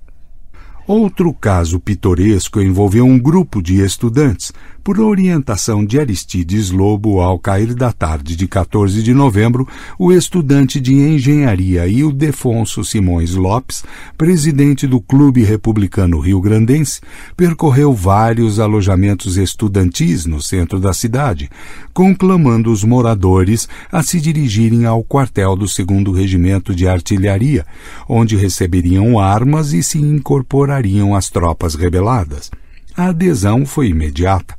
Pouco depois da meia-noite, os estudantes pegaram um bonde e seguiram para o quartel. A certa altura, porém, o bonde parou ao lado de outro que vinha na direção contrária.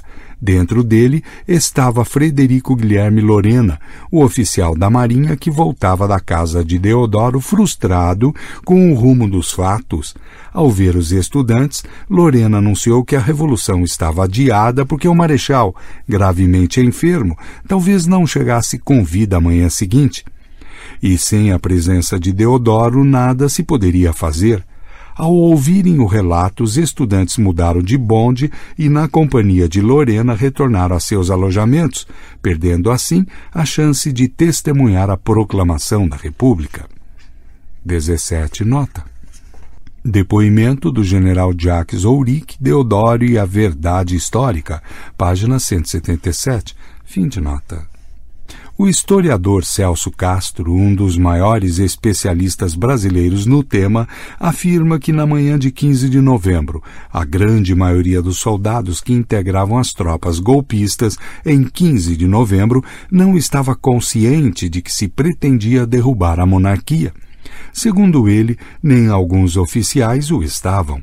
Eram, portanto, participantes involuntários do drama levados por seus superiores dos quartéis para o campo de Santana.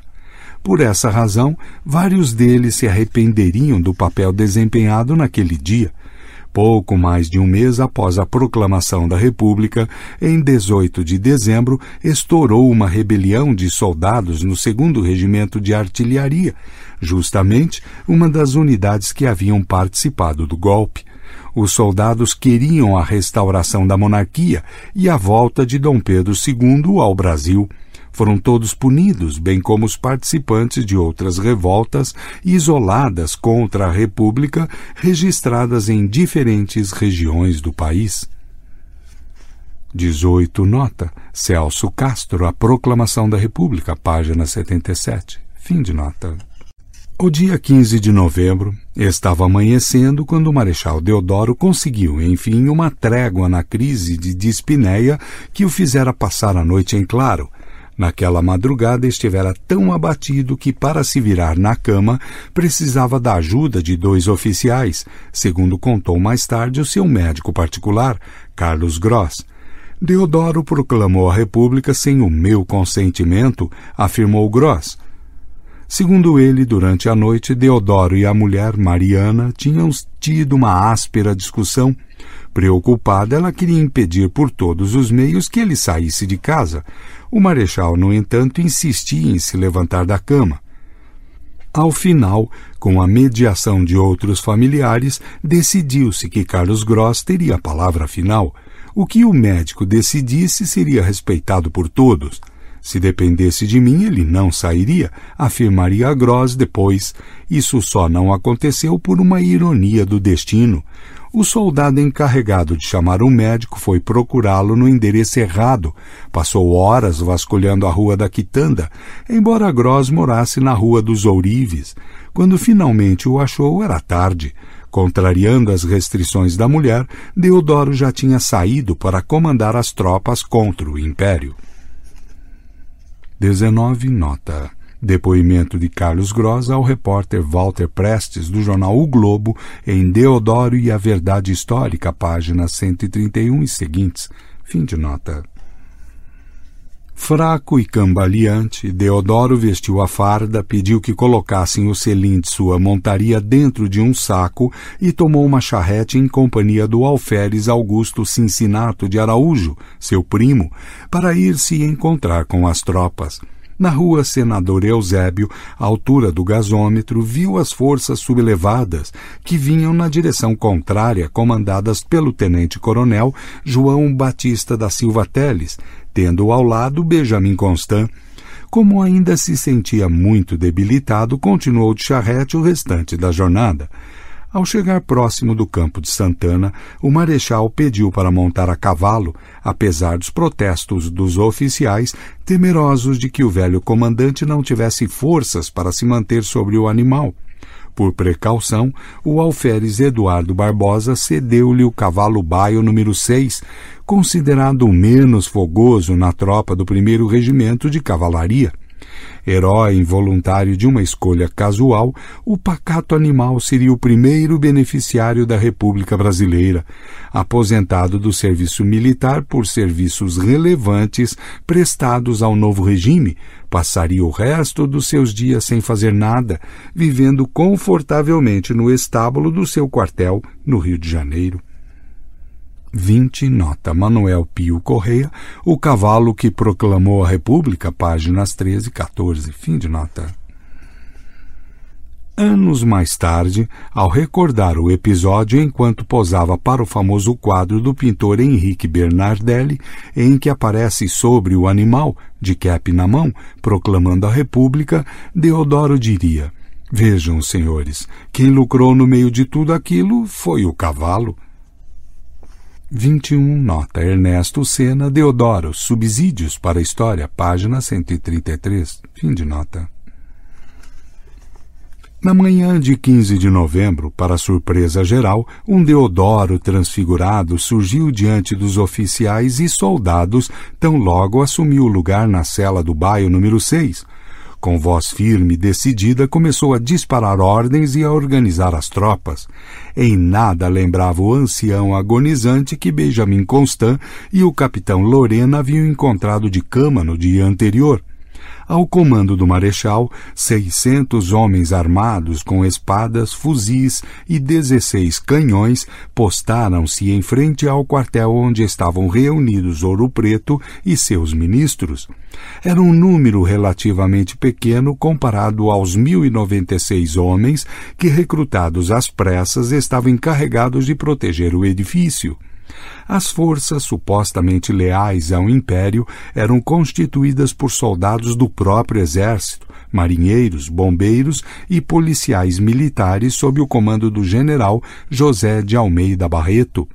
Sem que o governo soubesse, entretanto, o general José de Almeida Barreto também estava comprometido com os revolucionários.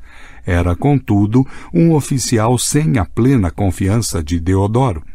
Por isso, ao observar de longe a formação das tropas diante do quartel, Deodoro chamou um oficial e determinou que levasse ao general a ordem para mudar de posição e colocar-se ao seu lado esquerdo. Passados quinze minutos, notou que Almeida Barreto ainda não cumprira a determinação. Deodoro repetiu o comando e uma vez mais não foi atendido. Irritado, chamou novamente o oficial e explodiu. Menino, vá dizer ao Barreto que faça o que já por duas vezes lhe ordenei, ou então que meta sua espada no C. Reticências, pois não preciso dele. A frase de Deodoro, pelo seu óbvio conteúdo chulo, tem sido relatada de forma cautelosa nos livros de história. O general Jacques Ourique, um dos conspiradores de 1889, se refere a uma frase impulsiva e vigorosa. 22, nota. Deodoro e a Verdade Histórica, página 175, fim de nota. Raimundo Magalhães Júnior, biógrafo de Deodoro, menciona uma exclamação violenta. 23, nota. Raimundo Magalhães Júnior, Deodoro, página 70, fim de nota. O coronel Ernesto Senna cita o episódio duas vezes em seu livro Deodoro, Subsídios para a História. Em nenhuma delas, no entanto, reproduz a palavra usada por Deodoro. Na primeira, diz que o marechal deu um recado um tanto enérgico e sugestivo. Na segunda, que Deodoro mandou Barreto meter a espada na bainha. O historiador Heitor Lira, biógrafo de Dom Pedro II e autor de quatro volumes sobre a queda do Império, chegou perto da grafia do palavrão, embora ainda de forma não totalmente explícita, como se vê na frase reproduzida acima. 24 Nota Heitor Lira, História da Queda do Império, volume 2, página 277. Fim de nota. O uso de reticências indica que a expressão correta era bem conhecida entre as testemunhas do acontecimento. 25 Nota Ernesto Senna Deodoro, Subsídios para a História, página 56 72, fim de nota. Controversas à parte, a frase funcionou bem. Dessa vez, a ordem foi cumprida de imediato pelo general Almeida Barreto, que, ao reposicionar suas tropas sob o comando de Deodoro, deixou exposta sua adesão ao golpe republicano e a total fragilidade do governo diante da circunstância. Logo em seguida, começaram a aparecer os civis, incluindo o jornalista Quintino Bocaiúva, que montava um cavalo também emprestado pelas tropas rebeladas.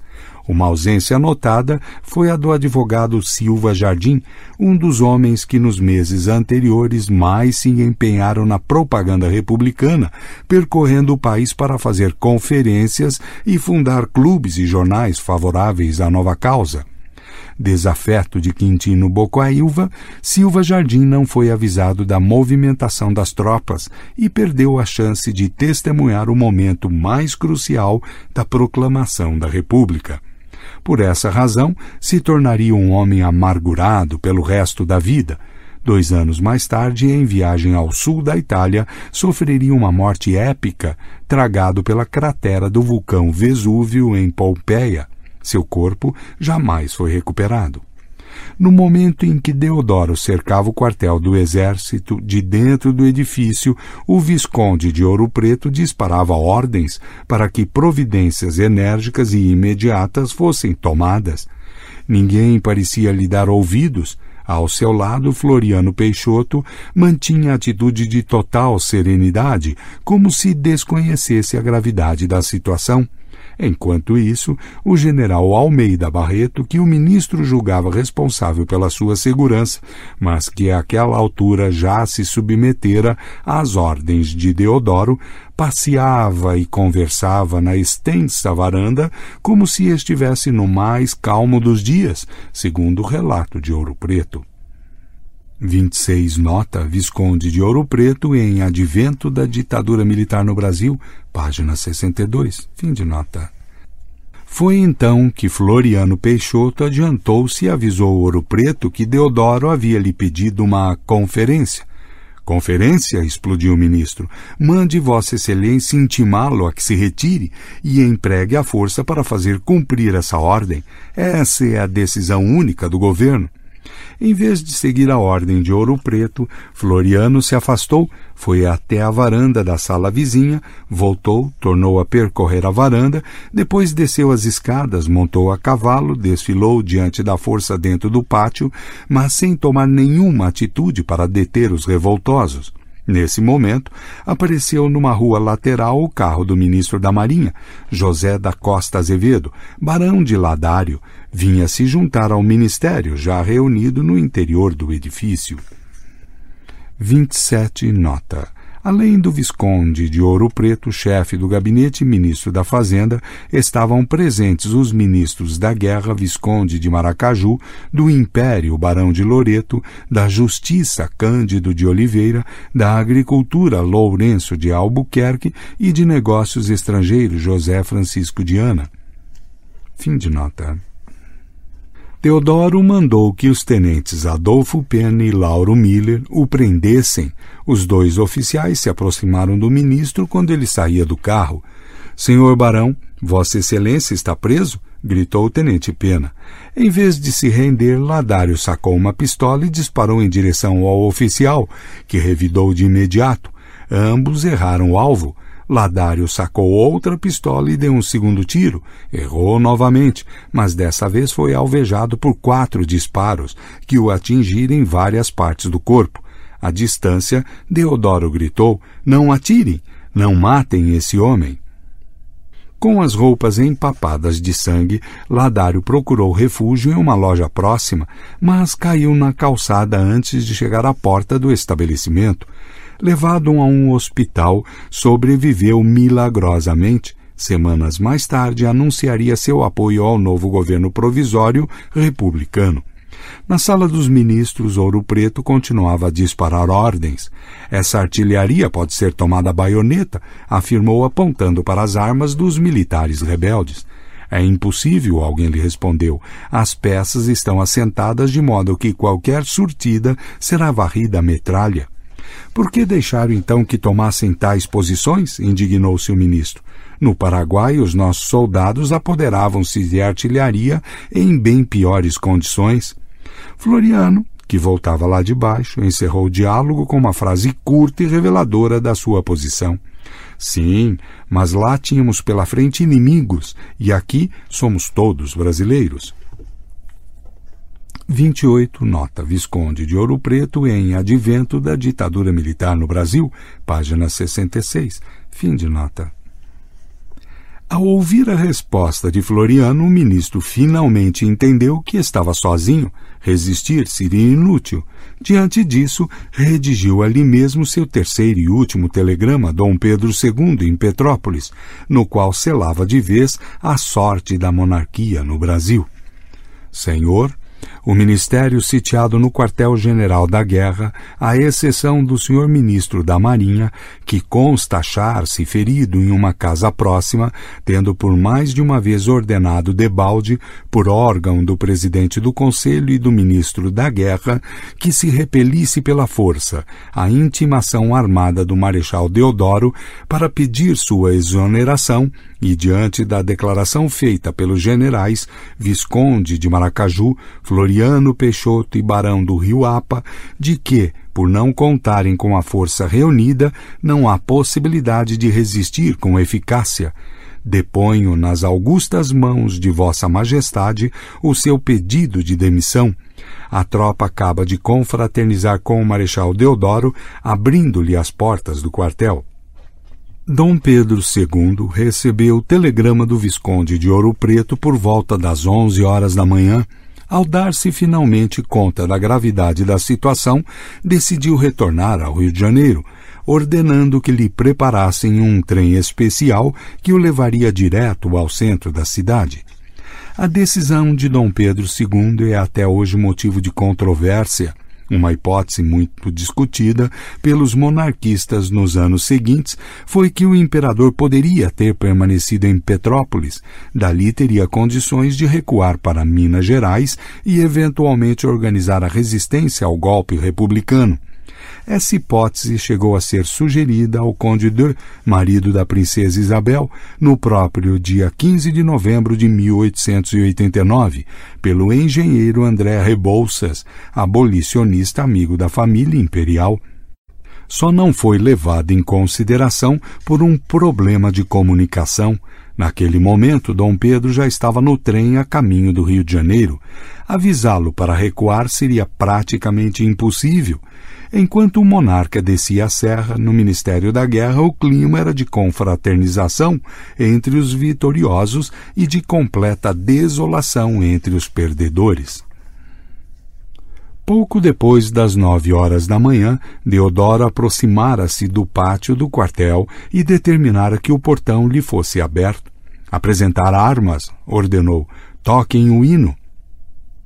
Em seguida, mandou que o tenente-coronel Teles intimasse o ministério a se render. Ao entrar na sala, Teles foi recebido pelo Visconde de Ouro Preto. Os senhores o que querem? perguntou o chefe do ministério. A brigada quer a retirada do ministério, respondeu o oficial. Nesse instante ouviu-se um grande clamor no interior do edifício, seguido do som de clarins e salvas de artilharia. Era Deodoro que, sem esperar pela resposta, subia ao salão onde estavam os ministros. Quando sua figura imponente, de barba cerrada e olhos penetrantes, transpôs o umbral da porta, fez-se um profundo silêncio. Todos pareciam compreender a importância daquele momento. De pé diante do ministério, Deodoro fez um discurso permeado de queixas. Explicou que assumira a liderança do movimento para vingar as injustiças e ofensas cometidas pelo governo contra os militares disse que só o exército sabia sacrificar-se pela pátria e que, apesar disso, era maltratado pelos políticos que só sabiam cuidar dos seus interesses pessoais. Afirmou que estava doente, mas que, mesmo assim, aceitara assumir o comando das tropas porque não era homem de recuar diante de perigo algum. Temia somente a Deus. Lembrou os serviços que prestara na Guerra do Paraguai, na qual passara três noites e três dias combatendo o inimigo, dentro de um pântano com a roupa encharcada e a água até a cintura. Sacrifício que Vossa Excelência não pode avaliar, acrescentou, dirigindo-se ao Visconde de Ouro Preto. Por fim, avisou que todo o ministério estava demitido e que um novo governo seria organizado de acordo com uma lista de nomes que ele próprio levaria ao imperador. Esse pequeno detalhe indica que, até aquele momento, Deodoro ainda não estava totalmente convencido a proclamar a República. Se estivesse depondo a monarquia e não apenas o gabinete chefiado por Ouro Preto, por que levaria uma nova lista de ministros à aprovação do imperador? É um enigma que até hoje desafia os estudiosos da personalidade do marechal e do papel crucial que desempenhou naquele dia. O que dificulta o trabalho dos historiadores é a guerra de fatos entre monarquistas e republicanos que se estabeleceu nos anos seguintes. Fatos e mitos que misturam nessa batalha pela verdade histórica. Cada lado se encarregou de espalhar versões contraditórias de acordo com seus próprios interesses o alferes e mais tarde Marechal Cândido Mariano da Silva Rondon, que estava ao lado de Deodoro naquele momento, contou tê-lo ouvido gritar um viva ao imperador Pedro II, saudação habitual naquela época. A mesma história foi relatada pelo ministro do Chile, no Rio de Janeiro, em despacho diplomático para seu governo em Santiago. Deodoro nunca negou ter dado esse viva ao imperador, mas a história oficial republicana sempre se esforçou para ocultar o episódio. De concreto, sabe-se que Deodoro em nenhum momento proclamou ou deu vivas à República, que nas horas seguintes se imporia como um fato consumado diante da incapacidade do poder imperial de resistir à própria implosão. Ao encerrar um improvisado discurso, Deodoro afirmou também que todos os ministros poderiam se retirar para suas casas, com exceção de Ouro Preto e do conselheiro Cândido de Oliveira, ministro da Justiça, que ficaram presos ali mesmo até segunda ordem. Ouro Preto ouviu tudo em silêncio. Quando Deodoro parou de falar, declarou: não é só no campo de batalha que se serve a pátria e por ela se fazem sacrifícios. Estar aqui ouvindo o marechal neste momento não é só menos a passar alguns dias e noites num pantanal. Fico ciente do que resolveu a meu respeito. É o vencedor. Pode ficar com o que lhe aprouver. Submeto-me à força. 29. Nota. Ibidem, página 70, fim de nota. Deodoro virou as costas e desceu as escadas do quartel. Apesar de enfermo e exausto pelos acontecimentos das últimas horas, ainda teve forças para montar a cavalo e desfilar com a tropa pelo centro da cidade. O clima entre civis e militares revoltosos era de completa euforia, com um senão. Faltava proclamar a República. Deodoro, apesar de ter demonstrado firmeza ao destituir o ministério, ainda não anunciara formalmente a mudança de regime. Ainda no quartel-general, numa tentativa de forçar uma definição do marechal, Quintino Bocaiúva dera instruções a Sampaio Ferraz, um jovem jornalista e promotor público, para que fizesse um pronunciamento a favor da República diante das tropas. Seguindo as instruções, Ferraz colocou-se diante das grades e gritou: Viva a República! Ao ouvi-lo, Deodoro determinou que se calasse. Ainda é cedo, avisou o marechal. Não convém, por hora, as aclamações. 30. Nota. Depoimento do general Jacques Ourique em Deodoro e a Verdade Histórica, página 175. Fim de nota. Horas mais tarde, quando desfilava ao lado de Deodoro com as tropas na rua do Ouvidor, Benjamin Constant encontrou-se com Aníbal Falcão, positivista e chefe republicano de Pernambuco, e alertou: Agitem o povo, a República não está proclamada. Em depoimento anos depois, Falcão confessou que, ao ouvir a declaração do mestre, foi tomado por verdadeiro assombro e um sentimento de angústia que, naquele momento, oprimiu meu coração. 31 nota depoimento de Aníbal Falcão a Ximeno de Villeroy, citado em Renato Lemos, Benjamin Constant, Vida e História, página 409. Fim de nota. Angustiado também estava Benjamin Constant com a ideia de que a tão aguardada oportunidade de proclamar a República se perdesse caso Deodoro não tomasse uma atitude. O marechal, no entanto, ouvia tudo em silêncio, sem nada responder. Terminado o desfile, voltou para a modesta casa em que morava, em frente ao campo de Santana, e a alguns metros do local onde havia destituído o ministério. Exaurido, caiu na cama, Mariana, sua mulher, postou-se na porta do quarto e não permitiu que mais ninguém se aproximasse do marechal. A República teria de esperar.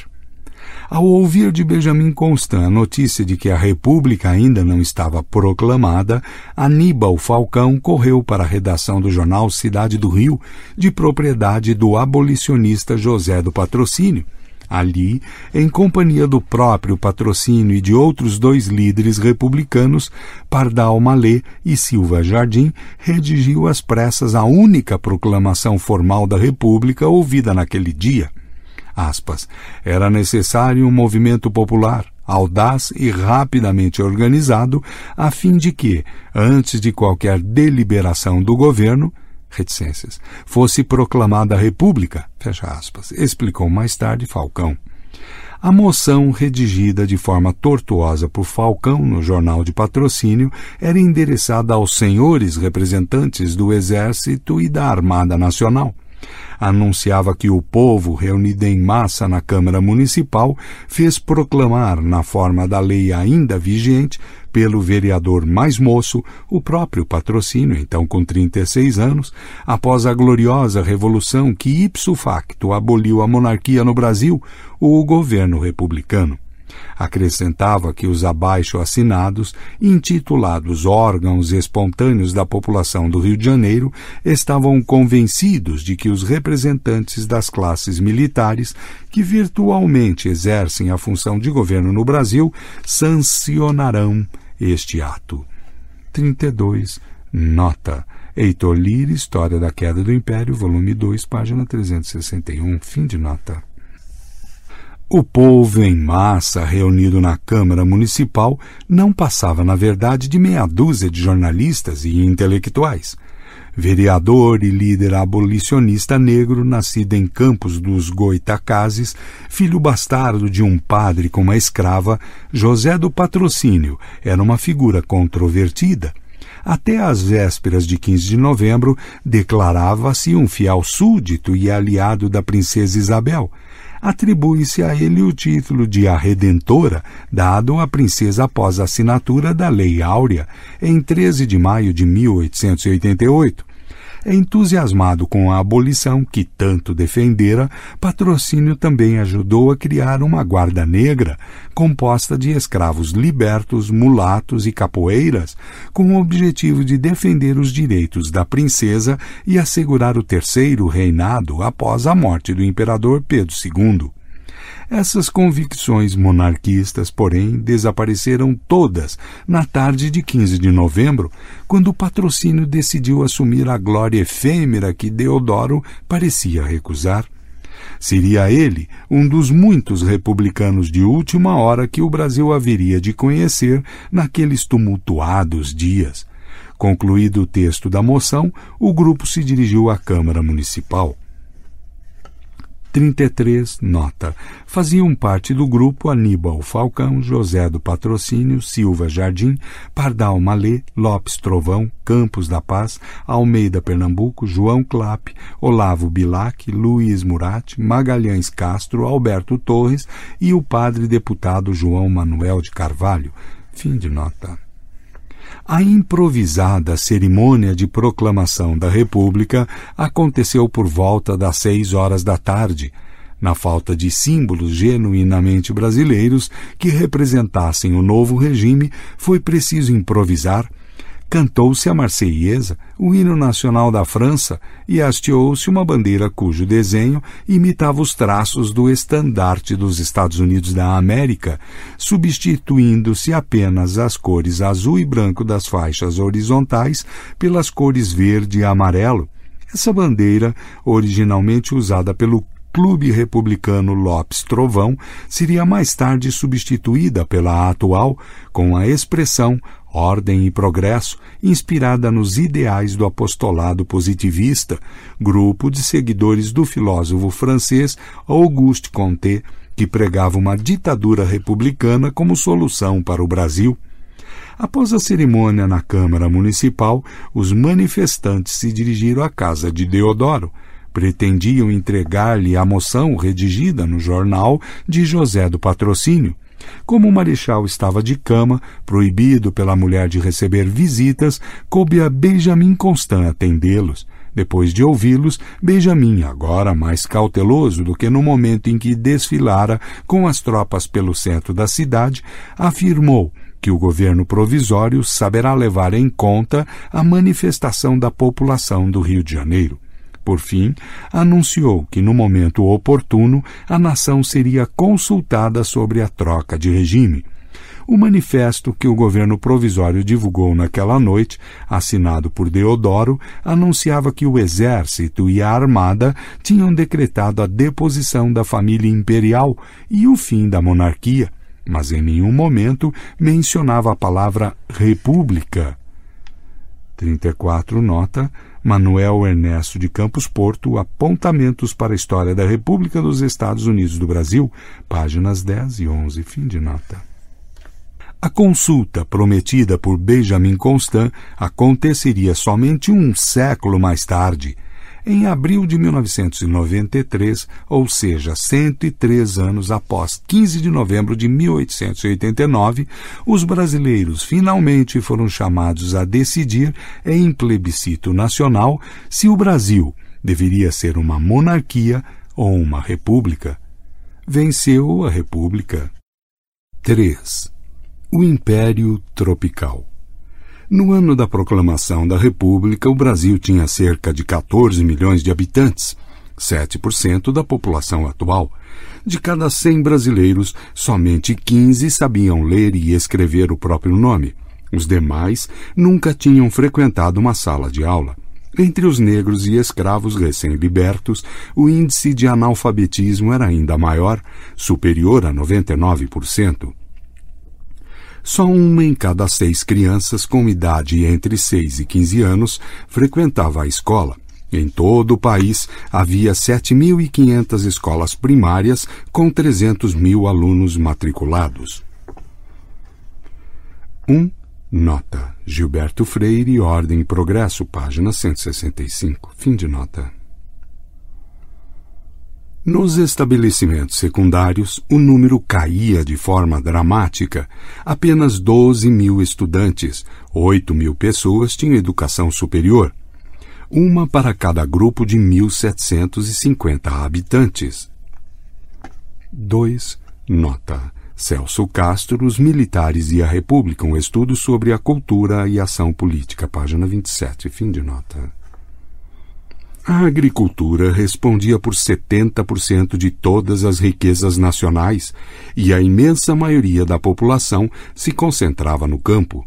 Oito entre dez brasileiros moravam na zona rural. O café dominava a pauta de exportação. Sozinho, o Brasil fornecia cerca de 60% da produção mundial. Desde a época da independência, o país tinha feito progressos significativos, embora ainda muito aquém de suas necessidades em alguns itens. As fronteiras estavam definidas e consolidadas, com exceção de um trecho na região do Rio da Prata e do estado do Acre, que em 1903 seria comprado da Bolívia por 2,9 milhões de libras esterlinas em negociação conduzida pelo Barão do Rio Branco. Ao manter intacto um território pouco inferior à soma de todos os países europeus, os brasileiros haviam alcançado uma façanha que nenhum dos seus vizinhos conseguira realizar.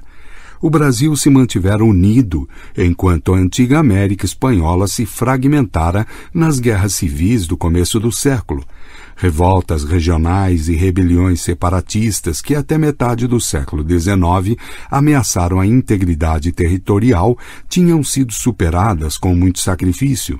Como se isso não fosse suficiente, o país tinha ainda passado por outra experiência traumática, a Guerra do Paraguai, maior de todos os conflitos armados da história da América do Sul.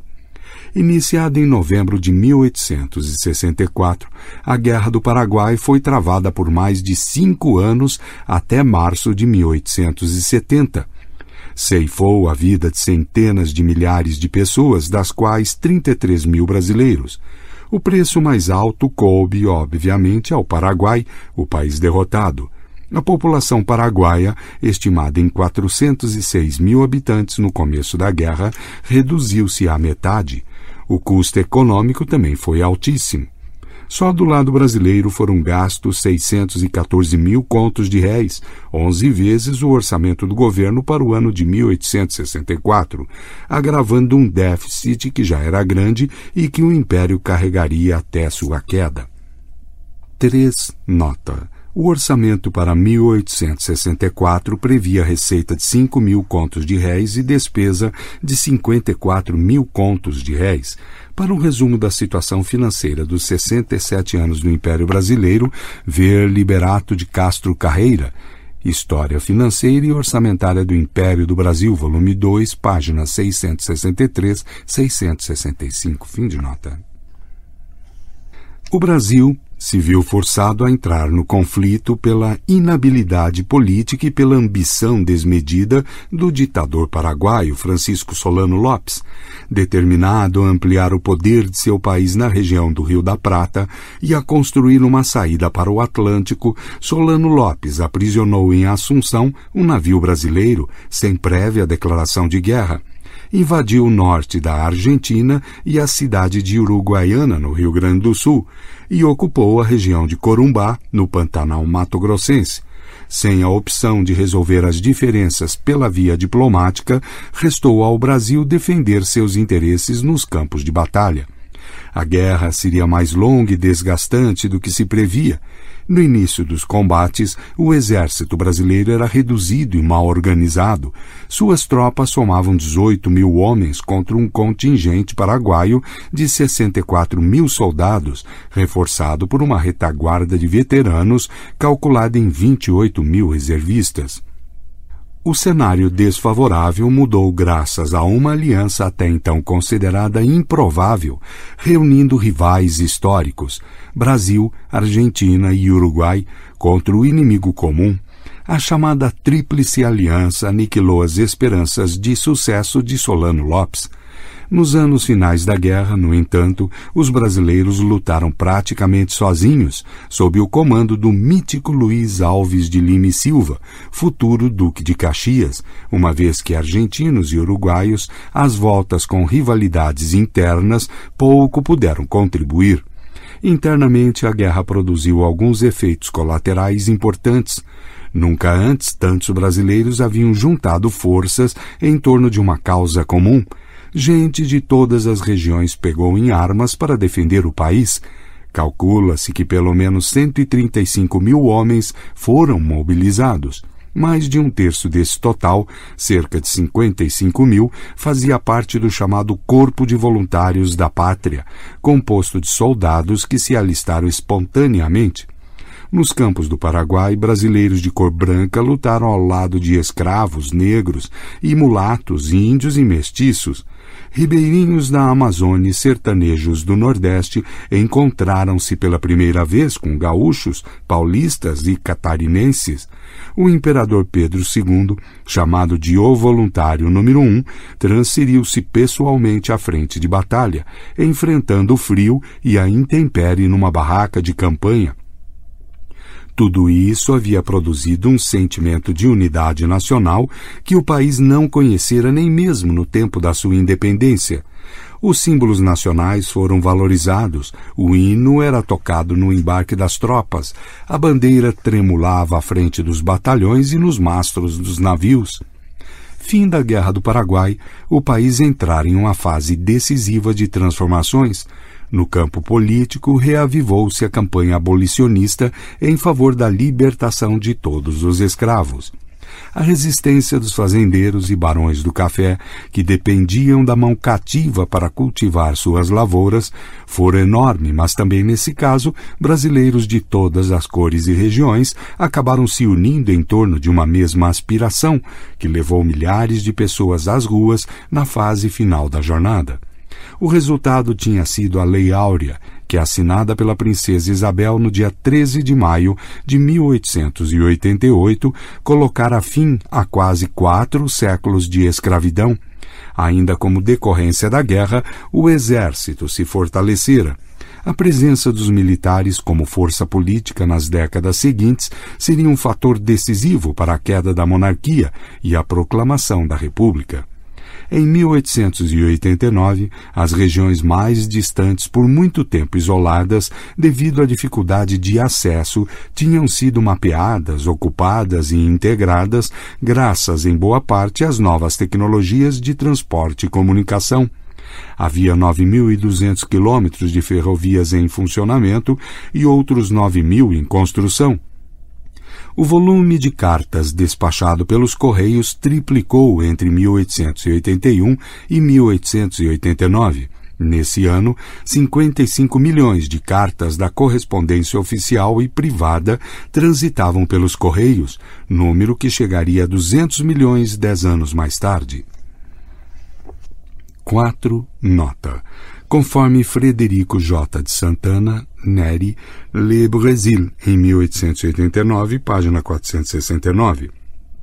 E José Maria Belo, História da República, 1889-1954, síntese de 65 anos de vida brasileira, página 48.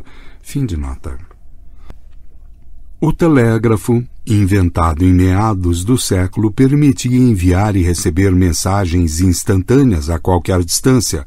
O total de linhas telegráficas quintuplicara em uma década e meia, saltando de 3.469 quilômetros em 1873 para 18 mil em 1889. 5. Nota. Leôncio Basbaum, História Sincera da República, volume 1, páginas 107 e 108. Fim de nota. O número de mensagens telegráficas despachadas anualmente saltara de 233 em 1861 para 528.161 em 1887, ano em que os brasileiros trocaram 7 milhões de palavras por esse novo meio de comunicação. 6. Nota. Frederico J. de Santana Neri, Le Brésil, em 1889, página 471. Fim de nota. A navegação costeira a vapor, inaugurada em março de 1838, reduzira a menos da metade o tempo de viagem entre o Rio de Janeiro e Belém, no Pará, O contato com o resto do mundo também fora alterado de forma expressiva. Na época dos barcos à vela, uma viagem entre o Brasil e a Europa demorava cerca de dois meses. Tinha sido esse o tempo que a frota do príncipe regente Dom João levara para cruzar o Atlântico em 1808, de Lisboa a Salvador, fugindo das tropas do imperador francês, Napoleão Bonaparte. Agora, com os navios a vapor, era possível ir do Rio de Janeiro a Liverpool, na Inglaterra, em exatos 28 dias, a bordo dos ágeis e confortáveis packet boats ingleses, nome que traduzido para o português passou a ser chamado de paquete Segundo o historiador Luiz Felipe de Alencastro, a viagem era feita com tal precisão e regularidade que o bom humor carioca associou o nome paquete ao ciclo menstrual feminino, igualmente de 28 dias em média. 7. Nota. Luiz Felipe de Alencastro em História da Vida Privada no Brasil, volume 2, páginas 39 e 40. Fim de nota.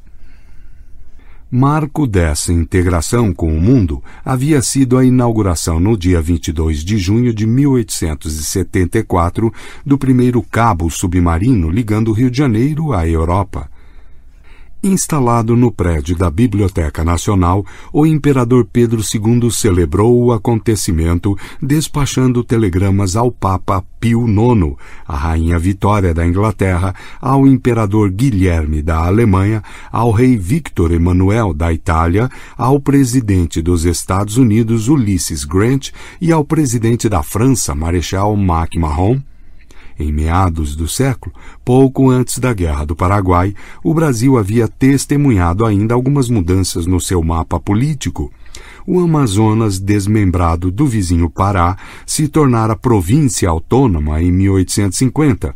No sul, o Paraná, até então a quinta comarca de São Paulo, também ganhara autonomia em 1853. Outras três províncias ganharam novas capitais. Em Alagoas, Maceió foi promovida a sede do governo em 1839. No Piauí, Vila Nova do Poti substituiu Oieiras em 1852, sendo rebatizada com o nome de Teresina, em homenagem à imperatriz Teresa Cristina, mulher de Dom Pedro II. E, por fim, no Sergipe, Aracaju tomou o lugar de São Cristóvão em 1855 capital do império, com 522.651 habitantes, o Rio de Janeiro aumentara sua população nove vezes desde a chegada de Dom João e a família real portuguesa. O porto carioca era o mais movimentado do Brasil. A renda de sua alfândega representava 32% da arrecadação geral do império.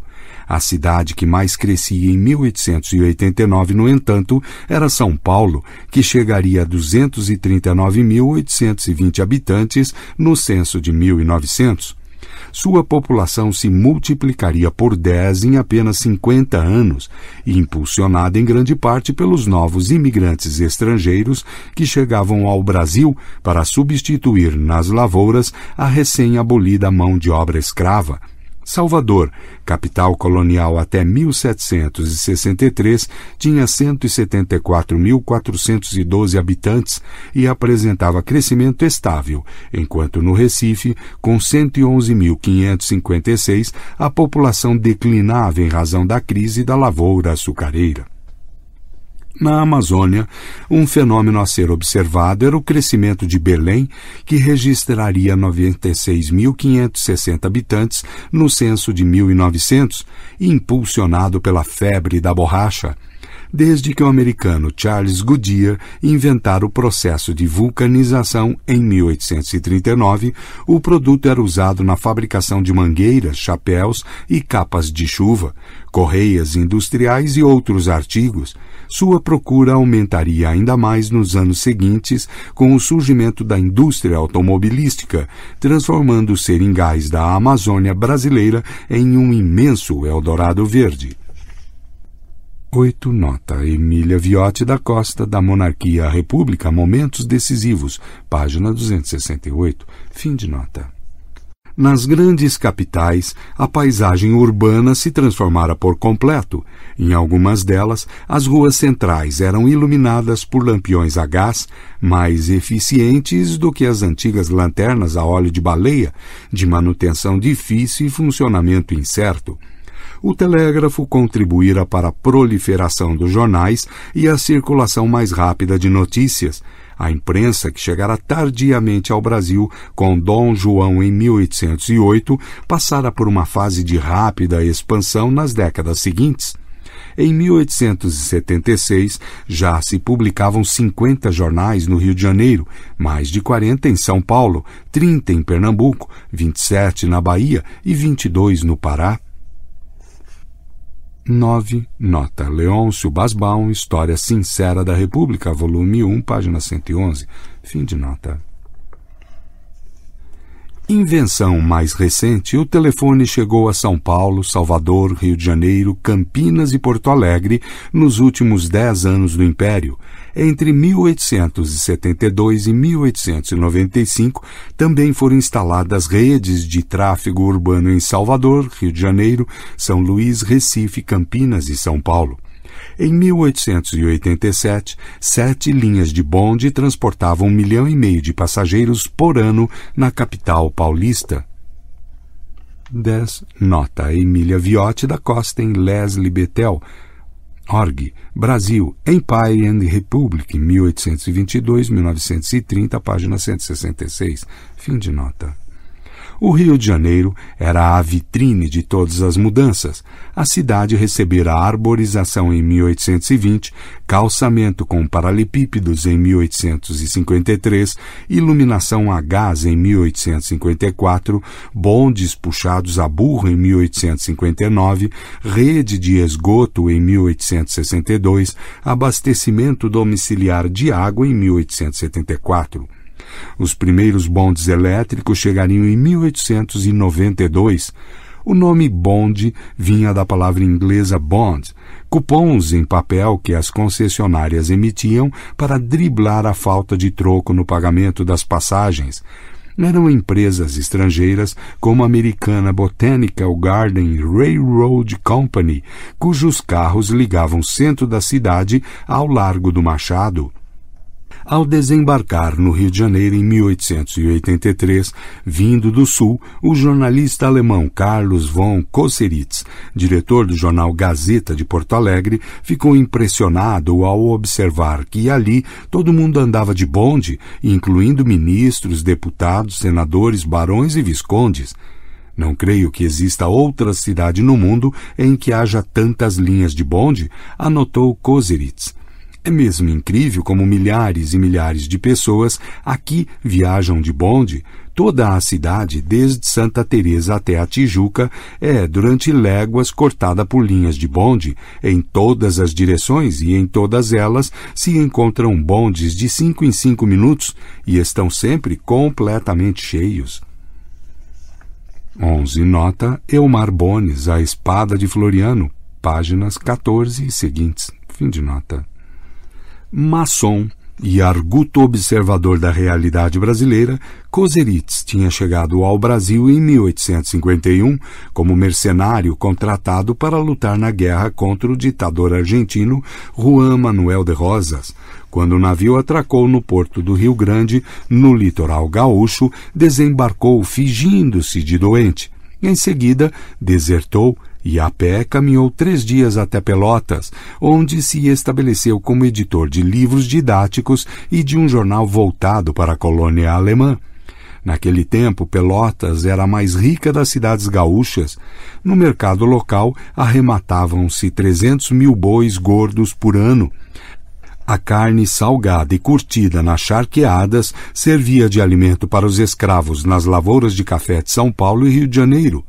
Graças à prosperidade trazida pelas charqueadas, a cidade tinha caixa d'água importada da França, ruas calçadas e servidas por rede de gás encanado, numa população de 20 mil pessoas. 9 mil eram escravas. Em 1883, já na condição de um prestigiado editor e escritor, Koseritz teve a sensação de adentrar outro mundo ao chegar à capital do império. Ali, nada tinha a ver com a realidade acanhada e relativamente modesta observada na província onde morava. Tudo roda e trepida pelas ruas, fazendo sobre o calçamento de paralelepípedos um barulho verdadeiramente infernal, para o qual contribuem com seus pregões os vendedores de frutas, de jornais, de bilhetes, engraxates, observou o jornalista alemão. Nas ruas mais movimentadas, onde transitam as pessoas elegantes, ouve-se falar quase tanto o francês como o português. Koseritz ficou também impressionado com o caráter alegre e despreocupado do povo carioca, apesar da escravidão e da pobreza que ainda dominavam a paisagem, nas ruas cantava-se e ria-se o tempo todo. As festas e os batuques eram frequentes. A observação levou-o a uma curiosa conclusão sociológica.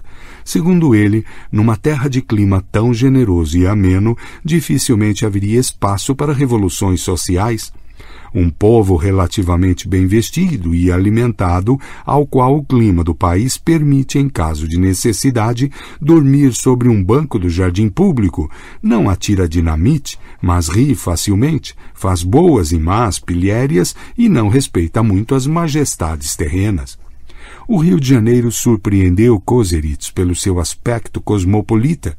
As mulheres, até algum tempo antes proibidas de sair de casa, eram vistas nas ruas com vestidos longos, chapéus e sombrinhas coloridas. A confeitaria Carceler vendia sorvete ao preço de 320 réis o cone, produzido em fábrica de gelo importada dos Estados Unidos. A Rua do Ouvidor concentrava as casas de comércio mais elegantes. Era um espelho da Europa nos trópicos, como indicavam os nomes de algumas de suas lojas: La Belle Amazon, Notre-Dame de Paris, Wallerstein e Massé e Desmarais. Os homens se vestiam pelo figurino inglês, as mulheres pelo francês um anúncio da empresa Boarque Maia, de propriedade dos engenheiros Manuel Boarque de Macedo e Raimundo de Castro Maia, colocava à venda uma novidade revolucionária: as máquinas de escrever, comercializadas nos Estados Unidos desde 1867. Com estas máquinas se escreve três vezes mais depressa do que a mão. O seu uso hoje é geral em toda a União Americana, de onde toda correspondência vem escrita à máquina, o que por si só constitui uma prova irrefutável de sua grande vantagem. 12. Nota.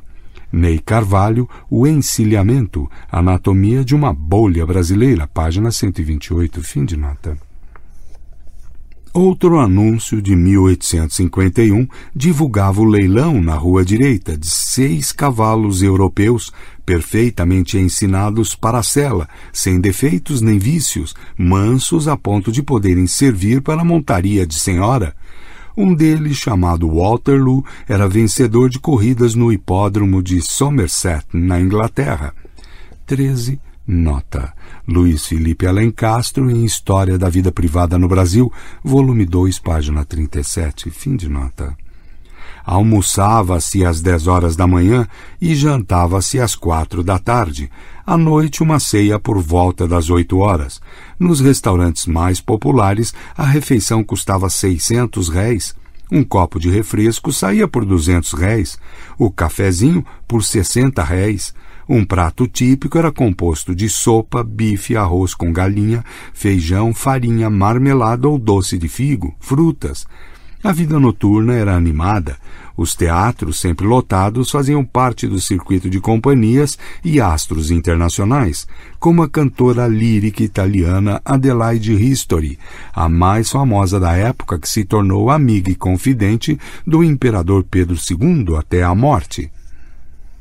14 nota. Para a história do relacionamento entre Dom Pedro II e Adelaide Ristori, ver Carlos Tasso de Sachi Coburgo e Bragança, o imperador e a atriz Dom Pedro II e Adelaide Ristori, para um panorama mais detalhado da vida social do Rio de Janeiro em meados do século XIX, ver Lilia Schwartz, As Barbas do Imperador, Dom Pedro II, um monarca nos trópicos, páginas 106 e seguintes.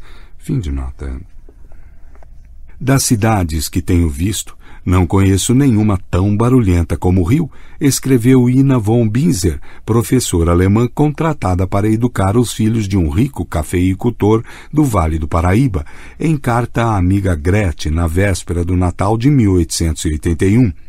Vendedores de água, vendedores de jornal, reticências, vendedores de balas, de cigarros, de sorvetes, italianos apregoando peixe, realejos e outros instrumentos, não se levando em conta os inúmeros pianos soando janelas afora, tudo isso atroa pelas ruas estreitas, onde os sons estridentes se prolongam indefinidamente. Reticências. Complete essa festa dos ouvidos com o crepitar dos foguetes queimados dia e noite reticências, além do barulho ensurdecedor, reticências, a sujeira e a desordem. As calçadas, principalmente nos bairros comerciais, são tão sujas como o leito das ruas. 15. Nota. Ina von Binzer, Os Meus Romanos, Alegrias e Tristezas de uma Educadora Alemã no Brasil, páginas 53 e 60. Fim de nota. Também no Rio de Janeiro funcionava a escola mais importante do Brasil, era o Imperial Colégio Pedro II, criado em 1837.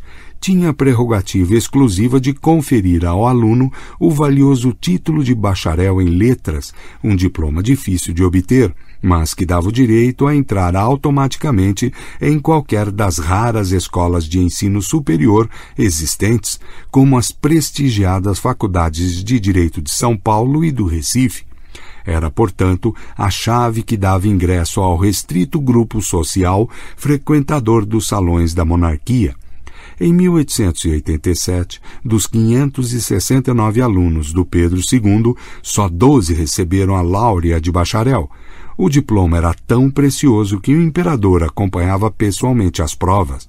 Era como se saísse do Imperial Colégio um pequeno príncipe, com direito a todos os acessos que dependessem da inteligência aprimorada pelo saber humano, escreveu o sociólogo pernambucano Gilberto Freire. 16. Nota Gilberto Freire, Ordem e Progresso, página 165, fim de nota. Como o alemão Koseritz, o jornalista francês Max Leclerc achou tudo muito estranho ao aportar no Rio de Janeiro no final de dezembro de 1889. Segundo ele, havia uma contradição entre a paisagem e o clima da cidade, castigada pelo sol inclemente dos trópicos e a forma como as pessoas se vestiam e se comportavam nas ruas, tentando imitar a moda e os costumes da Europa. Sob um clima abrasador, em uma cidade onde o termômetro atinge facilmente os 40 graus à sombra, os brasileiros se obstinam a viver e a se vestir como se fossem europeus, eles trabalham nas horas mais quentes do dia, das nove da manhã às quatro da tarde, como se fossem negociantes londrinos. Eles passeiam nas ruas trajando jaquetões escuros, cartolas de copa alta e se submetem ao martírio com a mais perfeita resignação. O problema é que, apesar das aparências, eles não dispõem de meios para viver nos trópicos.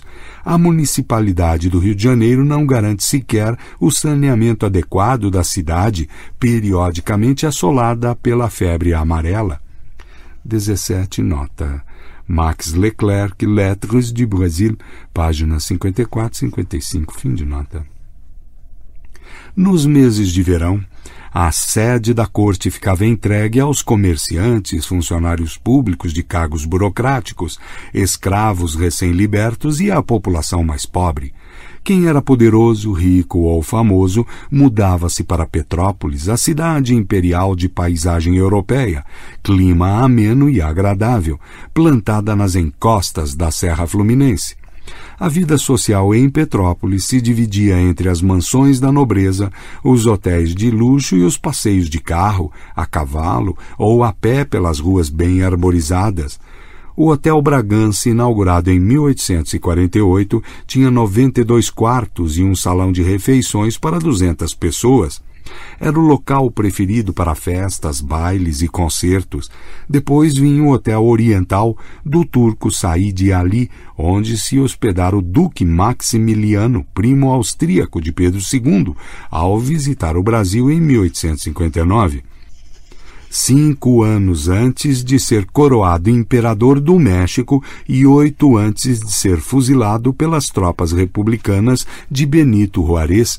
O Hotel d'Orléans, inaugurado em 1883, reunia a sociedade imperial depois da missa aos domingos. O Palácio de Cristal, que segundo observou o historiador Heitor Lira, nunca foi palácio nem nunca foi de cristal.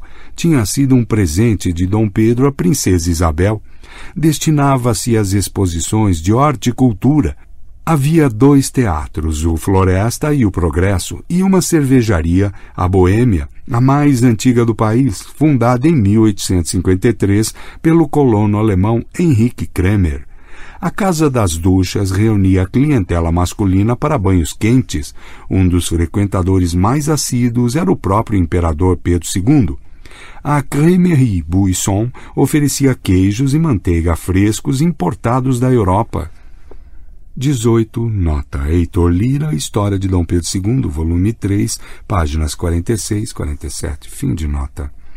Essa ilha de sofisticação europeia estava plantada no meio de uma densa e luxuriante mata tropical brasileira, cujas plantas e animais exóticos fascinavam os viajantes estrangeiros uma carta de novembro de 1867, enviada pela princesa Leopoldina, filha caçula de Dom Pedro II, à irmã mais velha, Isabel, contava que dos aposentos no Palácio Imperial era possível ouvir o concerto dos sapos na floresta vizinha. Segundo ela, nas noites anteriores, o quintal do palácio havia sido visitado por uma onça que atacara os animais domésticos. Ainda bem que a onça não comeu senão galinhas, relatava a princesa aliviada pelo fato de seus coelhos de estimação terem sido poupados pelo animal selvagem. 19 nota Carlos Tasso de Sachi Coburgo e Bragança. Intriga, retrospecto de intricados acontecimentos históricos e suas consequências no Brasil Imperial, página 255, fim de nota. Nos primeiros anos do reinado de Dom Pedro II, levavam-se dois dias de viagem em barcaças e diligências para chegar a Petrópolis. Na véspera da proclamação da República, o percurso era coberto em apenas duas horas nos vagões da estrada de ferro Mauá, inaugurada em meados do século da estação da Praia Formosa, no centro do Rio de Janeiro, e ia-se de trem convencional até o pé da Serra Fluminense. Nesse ponto, os passageiros faziam baldeação para o segundo trecho da ferrovia, a cremalheira, equipada com um conjunto de engrenagens e cabos de aço que literalmente puxava locomotiva e vagões até o alto da montanha, já na entrada de Petrópolis.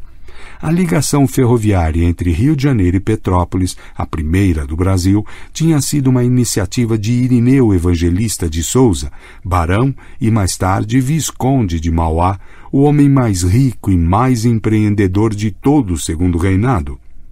Em 1867, a fortuna pessoal de Mauá era calculada em 115 mil contos de réis, 18,5% superior a todo o orçamento do Império para aquele ano, seu patrimônio incluía 100 mil cabeças de gado, diversas fazendas, 19 bancos no Brasil, na Argentina, no Uruguai, na Inglaterra e nos Estados Unidos e um estaleiro, o de Ponta da Areia, no Rio de Janeiro, que fabricava 72 navios por ano, alguns dos quais eram vistos no Rio Amazonas, na foz do Rio da Prata ou cruzando a linha do Equador rumo à Europa e à América do Norte.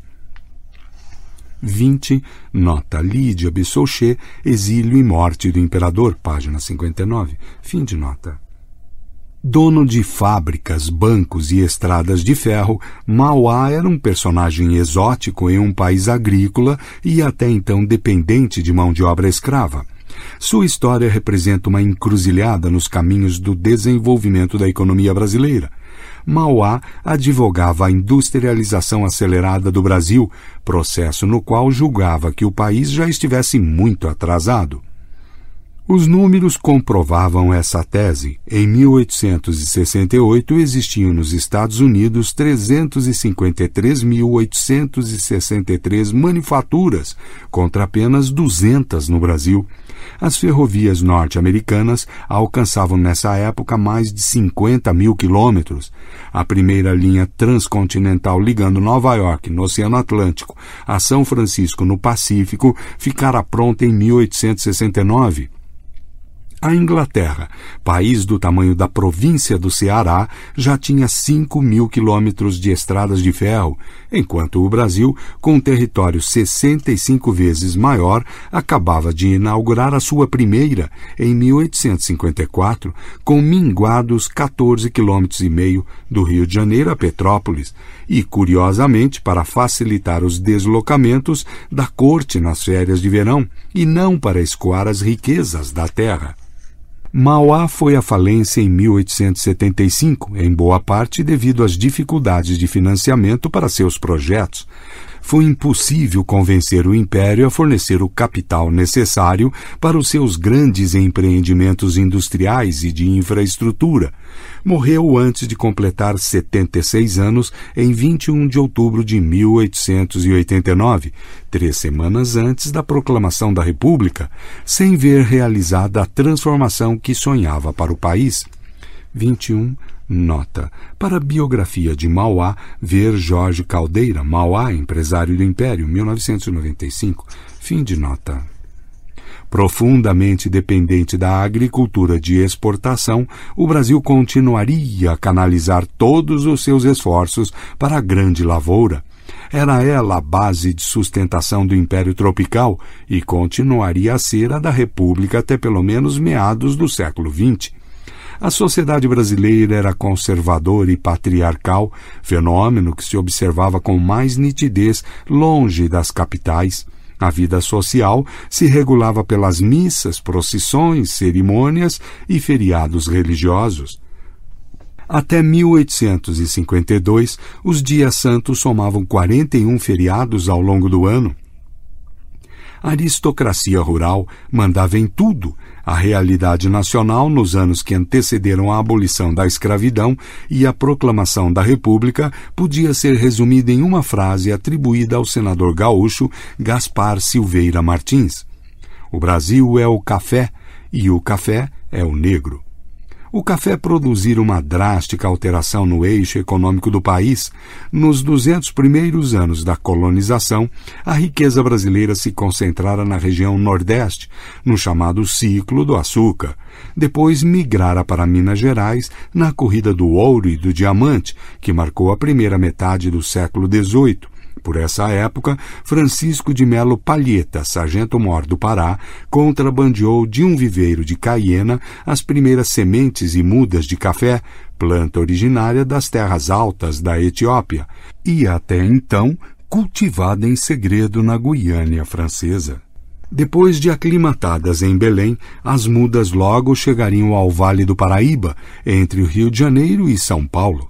Começava ali a febre do ouro verde. O produto, que na época da independência representava apenas 18% do total da pauta de exportações brasileiras, em 1889 já alcançava 68%, ou seja, quase dois terços do total. O número de sacas exportadas saltou de 129 mil em 1820 para 5,5 milhões em 1889. 22 nota. Leôncio Basbaum, História Sincera da República, volume 1, página 121. Fim de nota. Duas grandes mudanças demográficas também marcaram o ciclo do café. A primeira foi a transferência maciça de escravos da região Nordeste para o Sul e o Sudeste do país. Essa migração forçada, que se verá com mais detalhes no capítulo sobre os abolicionistas, começou por volta de 1850, após a aprovação da chamada Lei Eusébio de Queiroz, que proibiu definitivamente o tráfico de escravos da África para o Brasil. Como a lavoura canavieira estava em crise no Nordeste, os senhores de engenho passaram a vender para os fazendeiros de café de São Paulo e do Rio de Janeiro a mão de obra cativa que consideravam ociosa, Criou-se dessa maneira um intenso tráfico negreiro interprovincial que continuaria até as vésperas da aprovação da Lei Áurea. O segundo fenômeno demográfico do ciclo do café foi a chegada de centenas de milhares de imigrantes europeus. A importação de colonos estrangeiros era um projeto antigo, ainda da época da corte de Dom João no Rio de Janeiro, mas tinha sido adiada devido à abundância de mão de obra escrava. Com a proibição do tráfico em 1850, tudo mudou os preços dos escravos dispararam.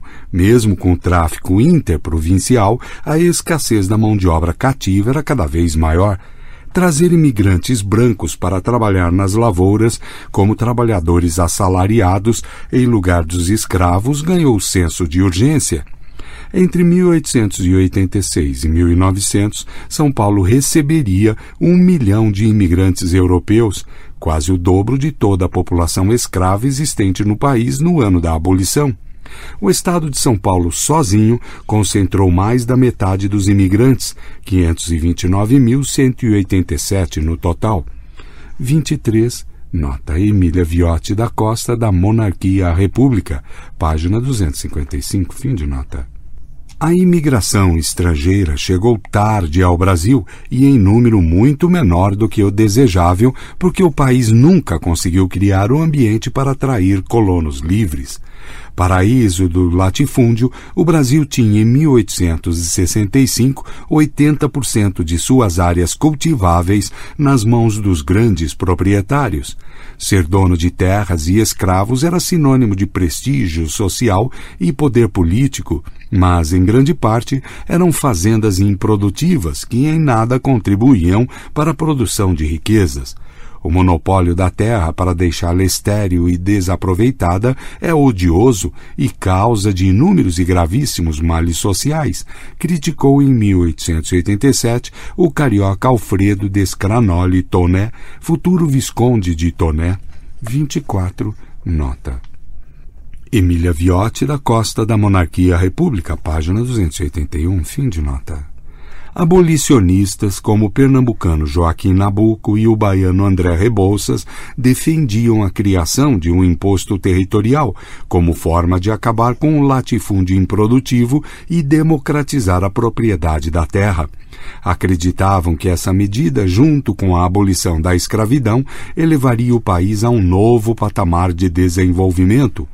Uma é o complemento da outra, escreveu Nabucco. Ninguém neste país contribui para as despesas do Estado em proporção dos seus haveres.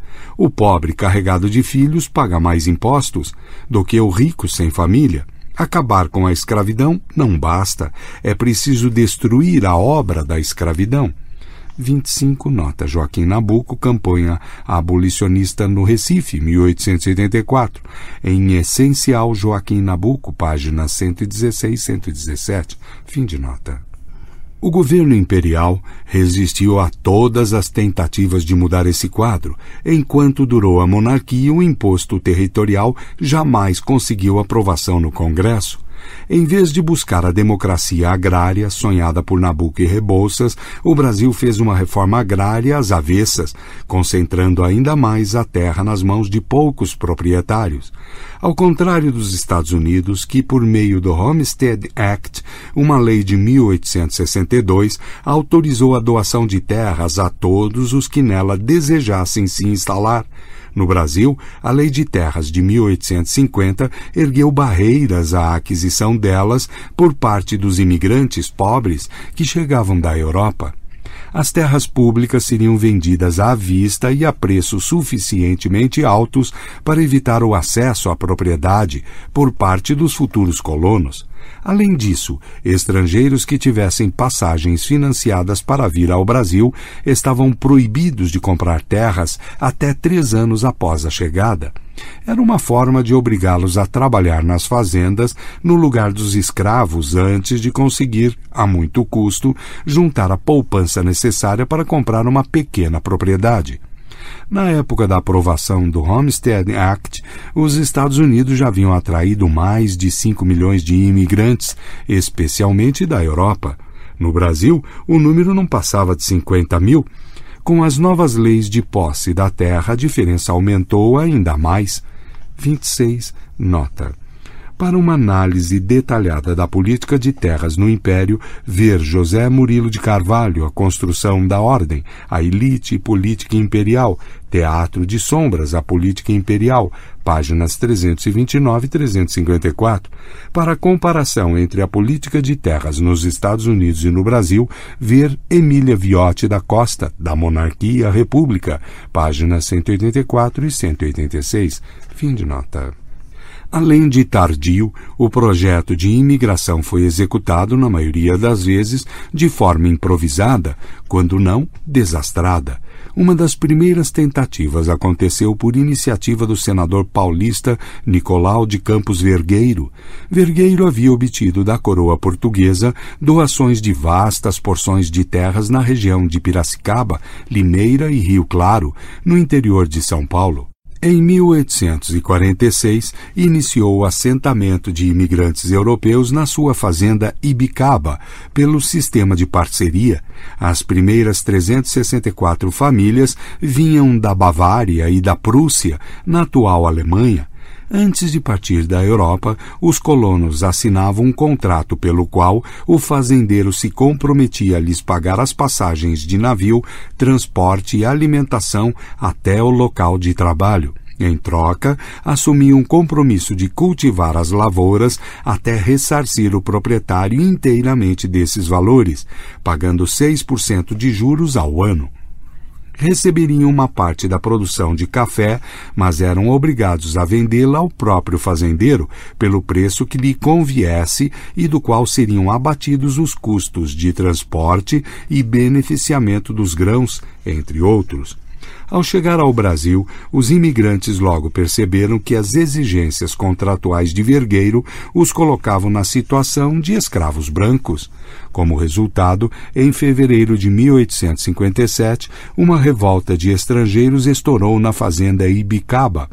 Os colonos alegavam que o fazendeiro lhes comprava o café por preços inferiores aos do mercado, mas, ao mesmo tempo, lhes vendia mercadorias a preços extorsivos. Muitos deles, depois de trabalhar vários anos, se encontravam mais endividados do que na época da chegada ao Brasil. O tratamento dispensado pelos feitores era semelhante ao vigente nas antigas senzalas.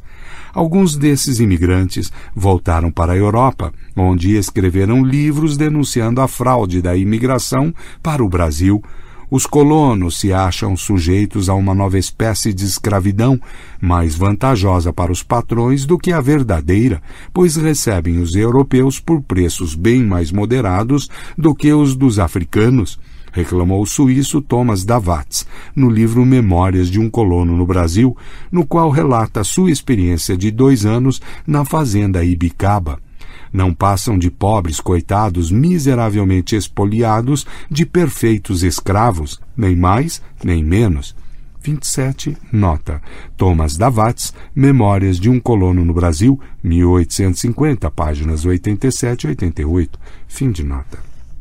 A culpa por tal situação, no entender de Davatz, cabia aos fazendeiros e também ao governo imperial brasileiro, que permitia propaganda enganosa feita pelo Brasil na Europa com o objetivo de atrair imigrantes pobres.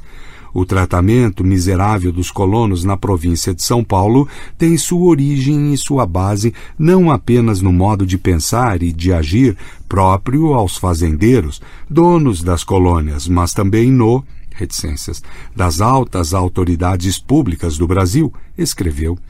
O governo desse país sustenta e até pratica, embora indiretamente, semelhantes embustes. 28, nota Ibidem, página 182, fim de nota. As denúncias de maus tratos levaram alguns países, como a Prússia, a proibir a vinda de imigrantes para o Brasil em 1885, também o governo italiano publicou uma circular na qual desaconselhava seus cidadãos a migrar para São Paulo, apontada como uma região insalubre e perigosa. 29.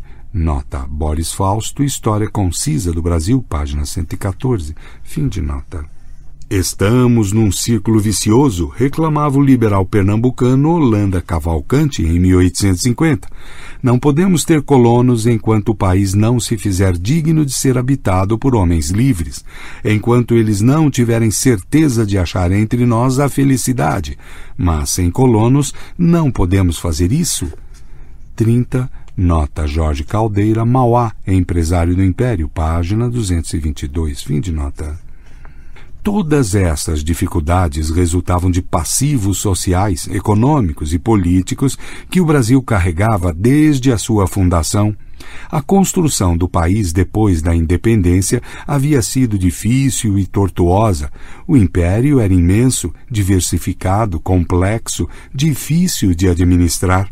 De um lado havia um grande território repleto de riquezas naturais e oportunidades. De outro, escravidão, analfabetismo, isolamento e rivalidades políticas e regionais.